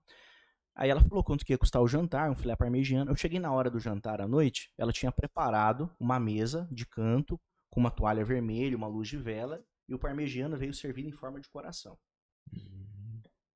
A hora que eu olhei aquilo, minha visão, falei, olha, eu vou ser médico, eu vou ter uma clínica e um dia eu vou te buscar onde você estiver, você vai trabalhar comigo. E eu fiz exatamente isso, fui buscar essa pessoa para trabalhar comigo. Então, um dia ela trabalhava na empada carioca, eu fui lá na empada carioca comer, tava comendo, e aí, tudo bem? Lembra de mim? Lembro, tal. Vim buscar você, você vai trabalhar comigo, a proposta é essa e vamos embora. E aí, na outra semana, ela já foi embora para trabalhar comigo, fazem 10 anos já. Se- E aí, dentro disso, eu observei isso, que ela tem a experiência extraordinária de atendimento, ela gosta de atender, atende bem. E aí eu tirei ela da zona de conforto. Agora vamos estudar e vamos montar um método Guiomar. E aí ela montou o método Guiomar, fez agora a sétima edição. 37 pessoas participando do método Guiomar. Pessoas online, pessoas presenciais. O curso dela tá ganhando. Eu tenho uma amiga, Cláudia Brandão, que é esposa do Conrado Adolfo. Estava lá em Milão. Ela me mandou uma mensagem. Gabriel, estou aqui conversando com fulana de tal. Fulana de tal quer trazer o método Guiomar para Milão. Uau. Então, É, esse é o impacto na vida das pessoas. ele, eu lembrei de uma história. Eu fui para minha chefe me deu um curso semana passada sobre o método Disney de encantar clientes. E aí o palestrante contou uma história que, ele, que aconteceu com ele. Ele saiu, as- ele tem duas filhas e elas perturbando, pai, pai, trocar o celular, comprar o iPhone novo, tinha saído lançado o 13 e elas queriam trocar. É. Então ele saiu, tirou aquele dia para ir na loja comprar dois iPhones 13. Ele saiu na mentalidade de gastar 26 mil reais naquele dia. Chegou na loja, a vendedora estava no celular. Aí ele, olá, boa tarde. Aí ela falou, ele disse que falou três vezes, olá, boa tarde, para na terceira ela responder. Aí ela, boa tarde. Aí ele, a gente veio olhar, nós viemos olhar o, o iPhone, o lançamento. Aí ela, ali, ó, Putz. pode ir ali, na, na bancadinha, estão todos ali. Aí eles foram. Aí tinha lá todos a amostra. E aí uma das filhas falou: pai, qual a diferença desse pra esse? Aí ele, ah, filha, não sei. Vai lá e pergunte da vendedora. Aí ele foi, moça, desculpa lhe incomodar, eu sei que você está ocupada e ela no celular. Mas minhas filhas estão perguntando, querendo saber qual a diferença de um aparelho para outro. É só clicar que na tela tem tudo. Aí ele voltou, filhas, não acredito. É, aí continuaram mexendo. Tiveram outro questionamento, foi lá, a mesma coisa. Ela não saiu da porta do celular para ir atender eles. Aí uma das meninas falou assim: pai, vamos comprar em outro lugar? Depois a gente procura outra loja e vai com- e compra, não tem problema. Ela não quer atender e tá tudo certo. E eles foram embora sem comprar os dois aparelhos. No caminho para casa, passaram pela padaria. Vamos comprar um pão pra gente lanchar final de tarde? Vamos. Entraram na padaria. Aí veio uma atendente extremamente sorridente. Olá, boa tarde. Em que eu posso lhe atender? O que, que eu posso ajudar? Ah, não viemos comprar um pão. Tudo bem, qual pão que você gosta? Tem um saindo ali, tal pão. Aí ela foi, colocou os quantos pães? colocou os pães. Vocês gostam de pão de queijo? Tá saindo agora um pãozinho de queijo quentinho, vou pegar para vocês provarem. Veio com uma bandejinha com três pãezinhos de queijo, um para cada. Nossa, muito bom. Vou levar. Aí ela foi e serviu. Aí tava passando. Tem queijo e presunto em casa? Porque vocês já não levam queijo e presunto? Sensacional, fez uma E foi- ali. Quando Uhum. ele observou, ele estava com várias sacolas na mão e saiu da padaria com várias sacolas. E ele falou: Vocês estão vendo? Se ela fosse trabalhar nessa loja para vender celular, ela ia vender 100 mil fácil. É. Só que se ela entregar o currículo dela nessa loja, eles não vão querer porque ela só tem experiência de venda em padaria. É. E hoje, infelizmente, ainda tem muitos empresários que, ao contratar, eles querem experiência técnica, mas eles não veem que às vezes a técnica você consegue ensinar. É isso. Mas existem outras qualidades no profissional que Que é do vê. profissional, que já é dele, e isso você não ensina. A carisma, a dedicação, você não ensina. Sabe como a gente contrata hoje em dia? A gente faz um método Guilmar. Então eu seleciono lá 10 pessoas que estão querendo trabalhar com a gente. Dessas 10 pessoas, a gente marca um método Guilmar, um treinamento, e essas pessoas vão passar o dia na clínica. A gente vai abrir a caixa preta, vai ensinar tudo para as pessoas. Então ela vai sair de lá com conhecimento para ela replicar na vida dela, então vai ter legal. Só que a gente vai observar essa pessoa o dia inteiro. O jeito que ela trata, o jeito que ela tá atenta ao, ao conteúdo, o jeito que ela se relaciona, se ela é uma pessoa aberta a networking. se- Então a gente tem um critério de 15 itens que a gente observa nesse treinamento. Chega no final do dia, a gente já tá com o checklist pronto e provavelmente com a pessoa selecionada que vai trabalhar com a gente. Uhum. Então eu não participo, eu deixo meu time participar e depois meu time traz o feedback. E assim a gente tem feito a contratação. Então hoje meu time ele é composto de cinco profissionais dentro da clínica. Eu tenho uma enfermeira, eu tenho a Guilmar e tenho mais três colaboradoras. Essas colaboradoras elas vieram justamente desse mecanismo de treinamento que a gente tem. E ali a gente consegue potencializar as pessoas. Então, todas são essa coisa de vestir a camisa. Não faltam no trabalho, honram, todas têm remuneração dentro do mês trabalhado, todas têm metas, todas têm prêmios com metas atingidas. Então, gosto de ver as pessoas crescerem. Treino é o time, eu tiro um dia da minha agenda para fazer treinamento com a minha equipe, então isso é legal. E aí eu começo a observar. Então, eu observei, por exemplo, que uma das minhas assistentes, a Madu, ela é uma grande vendedora. 97% dos pacientes que ela atende, ela tem conversão de vendas. Aí o que, que eu faço com essa menina? Potencializo o resultado dela. Eu mostro isso pra ela, acendo uma luz, ela não sabia, eu começo a mostrar dado estatístico pra ela. Ela, caramba, então isso é bom, então você é boa nisso, vamos potencializar. E aí eu invisto. Só que eu aprendi também ao longo dos anos, dando muita coisa para as pessoas, que tudo que é de graça não tem valor. Então eu faço, eu dou condições para a pessoa fazer o curso, ajudo a pessoa a fazer, mas depois ela vai externar esse resultado com a gente. E aí ela vai para imersão do G4, fazer um curso de vendas, vai fazer uma mentoria com fulano, com cicrano. Então a gente acaba incrementando o grupo da- das meninas. A Camila, eu vi que ela, ela e a Sabrina, que são as minhas assistentes, trabalham com a gestão administrativa e são muito competentes, são muito boas no que fazem. Então o que, que eu faço com essas meninas? Meninas, vocês são muito boas no que vocês fazem. Eu quero que vocês façam curso XYZ, eu direciono elas, e fazendo esse curso, nós vamos montar um curso de vocês para ensinar a administrar a agenda de outros médicos, a clínica, a vida pessoal, a administrativa dos médicos. E aí nasce um novo produto. Então hoje o meu time ele cresce comigo dentro do que eu dentro dos, meus, dos resultados que eu tenho e também dentro dos negócios que eu ensino eles a criarem, eu ensino eles a empreenderem dentro do meu negócio. E isso faz total diferença na vida de todos nós. Eles é têm. Eles têm algum tipo de. Como é que você faz lá com a questão de. Porque você está construindo empreendedores. Empreendedores têm ideias. Como é que Sim. você faz com essas ideias que surgem Eu neles? sou um cara muito aber- aberto. Eu não sou um, eu sou um, com modéstia à parte, eu sou um bom líder. Eu gosto de escutar as pessoas. As melhores soluções da minha empresa não fui eu que dei. Foi meu time falando pra mim. Então eu tenho essa abertura com eles. Da mesma forma que eu tenho abertura pra falar uma dor, uma dificuldade que eu tenho, eu chamo todo mundo, exponho. Eles aprendem a fazer isso também. Fala, doutor, nós estamos observando. Vou dar um exemplo, a ligação do outro dia. Era eles que ligavam pros pacientes.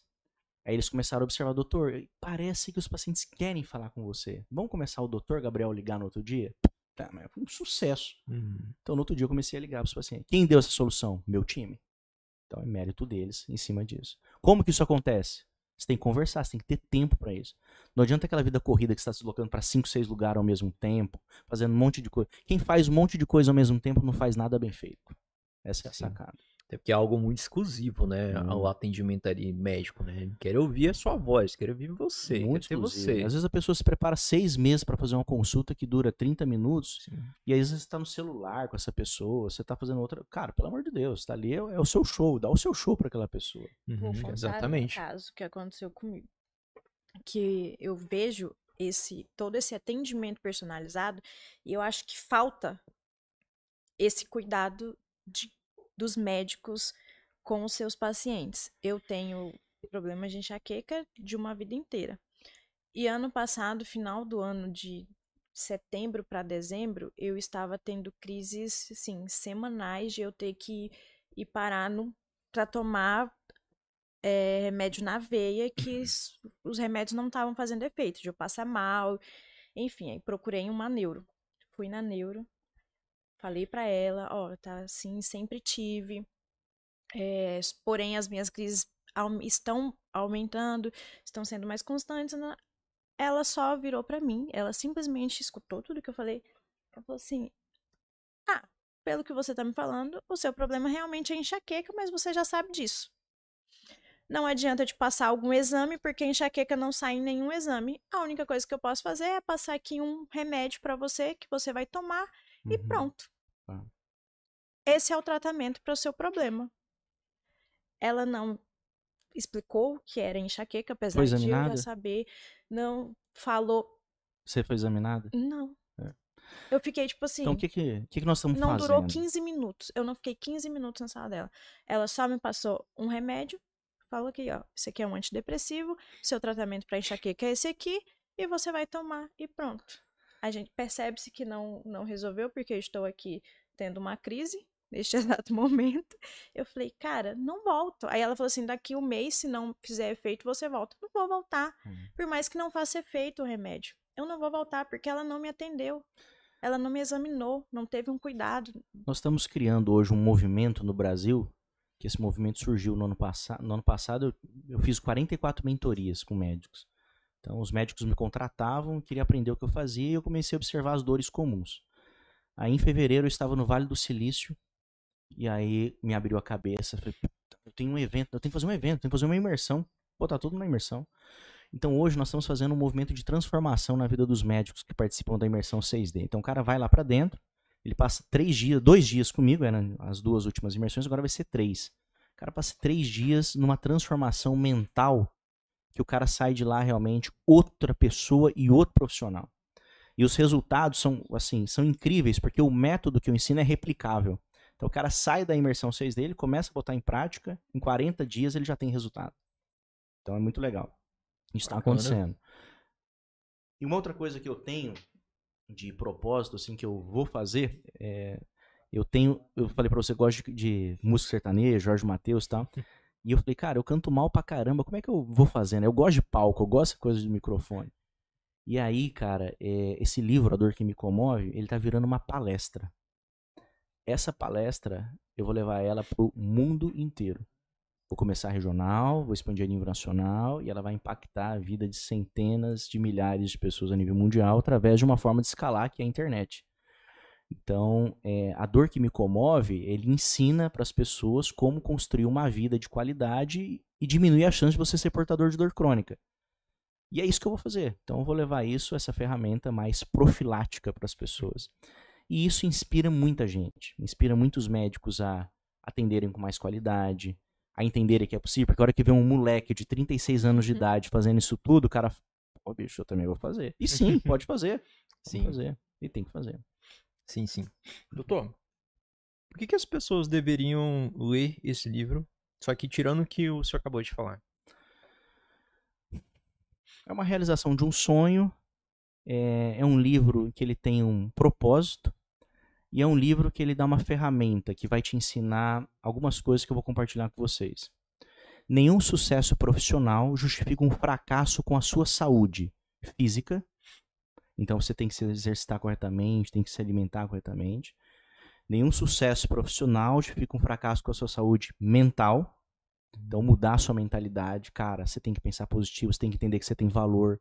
Não importa de onde você veio, o que, que você passou na sua vida, olha para aquilo com bons olhos. Nenhum sucesso profissional tipo um fracasso com a sua saúde espiritual. Sim, você precisa de Deus, você tem que ter intimidade com Deus, independente da sua religião, do que você frequenta, mas você tem que ter essa intimidade, porque nada, nada é por acaso. A vida é um milagre diário e você tem que olhar a vida como um milagre diário, porque ela é. Porque é tudo muito súbito, da noite para o dia, ou de questão de segundos, tudo muda e muda o jogo. E nenhum sucesso profissional justifica um fracasso com a sua saúde familiar. Não adianta nada você chegar lá no topo e estar tá sozinho, não ter os seus filhos para comemorar, não ter de repente a sua mulher para você construir a sua história, ou de repente você chegar lá e seus filhos estarem todos doentes porque faltou o pai ali também para coordenar, né? Então, a hora que você me perguntou o que é o equilíbrio da vida, é um total desequilíbrio por isso. Você tem que estar o tempo todo tentando equilibrar essa, essa bandeja, Sim. né, para a conta poder fechar. E isso você aprende no livro. Então, o livro ele inspira as pessoas a se elogiarem todos os dias, no espelho escovar os dentes, a se elogiar, se vestir bem todos os dias, falar mais de amor, falar mais não. A pessoa tem que falar mais não. Porque se for cada sim que você fala para as pessoas, está deixando uma coisa para você. Então a pessoa fala para eu não tenho tempo de me exercitar. Pô, ela está vivendo a vida de mais 10 pessoas. E para, acabou. Viva a sua vida com foco, com intensidade, que você vai ter tempo. Bota na sua agenda que você tem que fazer exercício físico, que vai, vai acontecer seu exercício físico. Ah, eu tenho que cuidar da minha família. Eu pergunto, quem que é a sua família? Ah, é meu primo, meu irmão, meu tio. Parou, você é casada, meu amigo. Você é família de uma maneira. Você é cristã, você, a Bíblia te dá isso de referência. Família é seu esposo e seus filhos. E seus filhos até eles saírem de casa. Saiu de casa, acabou, sua família vai ficar seu esposo. Então para de querer absorver o problema de todo mundo. Para de ser uma esponja para também de ser renascentista. Sabe aquela pessoa que quer fazer as coisas só do jeito dela, só do jeito dela tá certo, e ela se cobra o tempo todo. Essa pessoa é doente. E ela vai pro meu consultório com dor muscular, ela é travada, dói o corpo todo. Então, se ela muda esses comportamentos, ela não precisa de mim. Ela não precisa do meu consultório.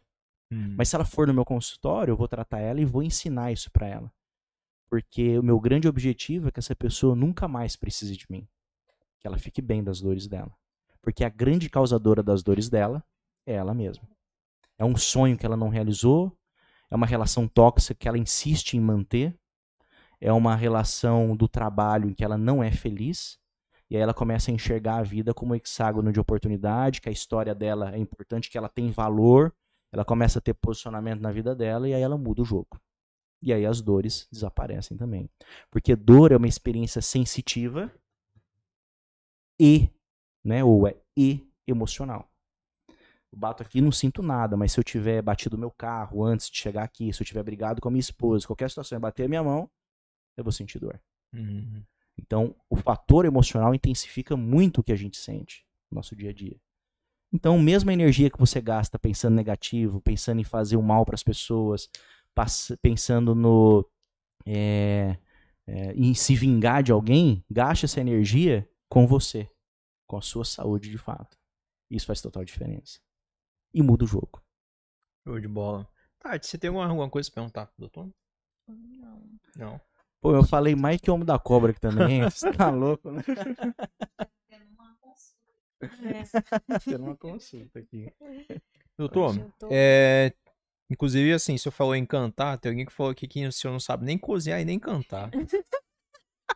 Foi o Harrison Pinheiro que mandou aqui. Isso é verdade. Mas olha, eu adoro cantar e na minha rede social, quem frequenta lá, infelizmente, escuta, porque vira e mexe eu tô cantando um trechinho. Só mais uma coisa. Tem uma pessoa aqui que eu creio que é muito especial para você, inclusive já foi citada aqui no podcast. É. Maria Guiomar mandou ah, bem assim, só ah. orgulho de você. Legal, então, uma mulher que eu estimo, né? Você viu a história dela. Vejo ela crescer profissionalmente também, tem um carinho, né? Nós somos amigos, né? Uma coisa muito legal que eu crio com as pessoas que trabalham para mim, não existe empregado, não existe funcionário, existe amizades. Então, é, eu amo ver as pessoas se dando bem, sou um cara extremamente aberto e faço isso no meu cotidiano para todo mundo também. Show de bola. Doutor, qual pergunta você deixaria aqui para nós, para mim, para Tati? Já que o senhor falou tanto. Uma pergunta que eu deixaria para vocês é ou comentário. Se o porquê que vocês estão fazendo isso faz sentido para vocês, né? Por que, que vocês estão aqui? e qual que é o próximo passo. Porque a vida ela tem que ser desenhada também próximo passo.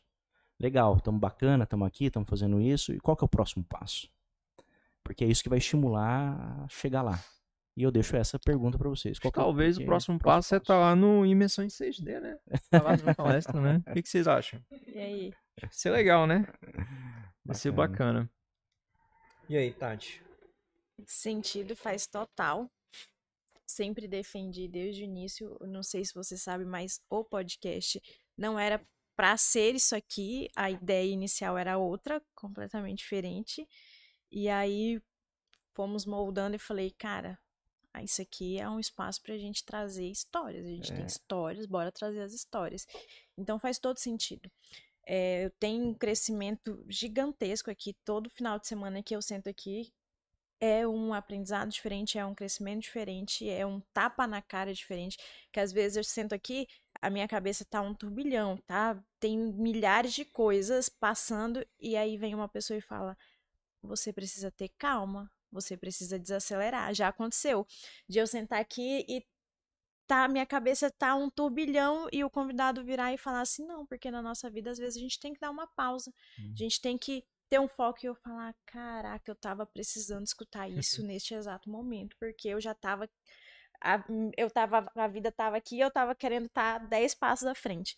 Então, a cada convidado, a cada história é um aprendizado, aprendizado é um crescimento, é um prazer, são pessoas que provavelmente eu não teria a oportunidade de conhecer fora daqui. A Clara, por exemplo, eu admiro muito a Clara e talvez se não fosse o Mentos eu não teria conhecido a Clara. Não. Então, faz todo sentido poder escutar essas histórias, conhecer as histórias e dar a oportunidade de outras pessoas conhecerem, outras pessoas acreditarem que são capazes de fazer isso, porque é, na faculdade eu via muito isso. É, a gente senta ali e a maioria não acredita que é capaz. Hum. A maioria fala assim: ah, para eu ter uma vida estável eu preciso passar num concurso público.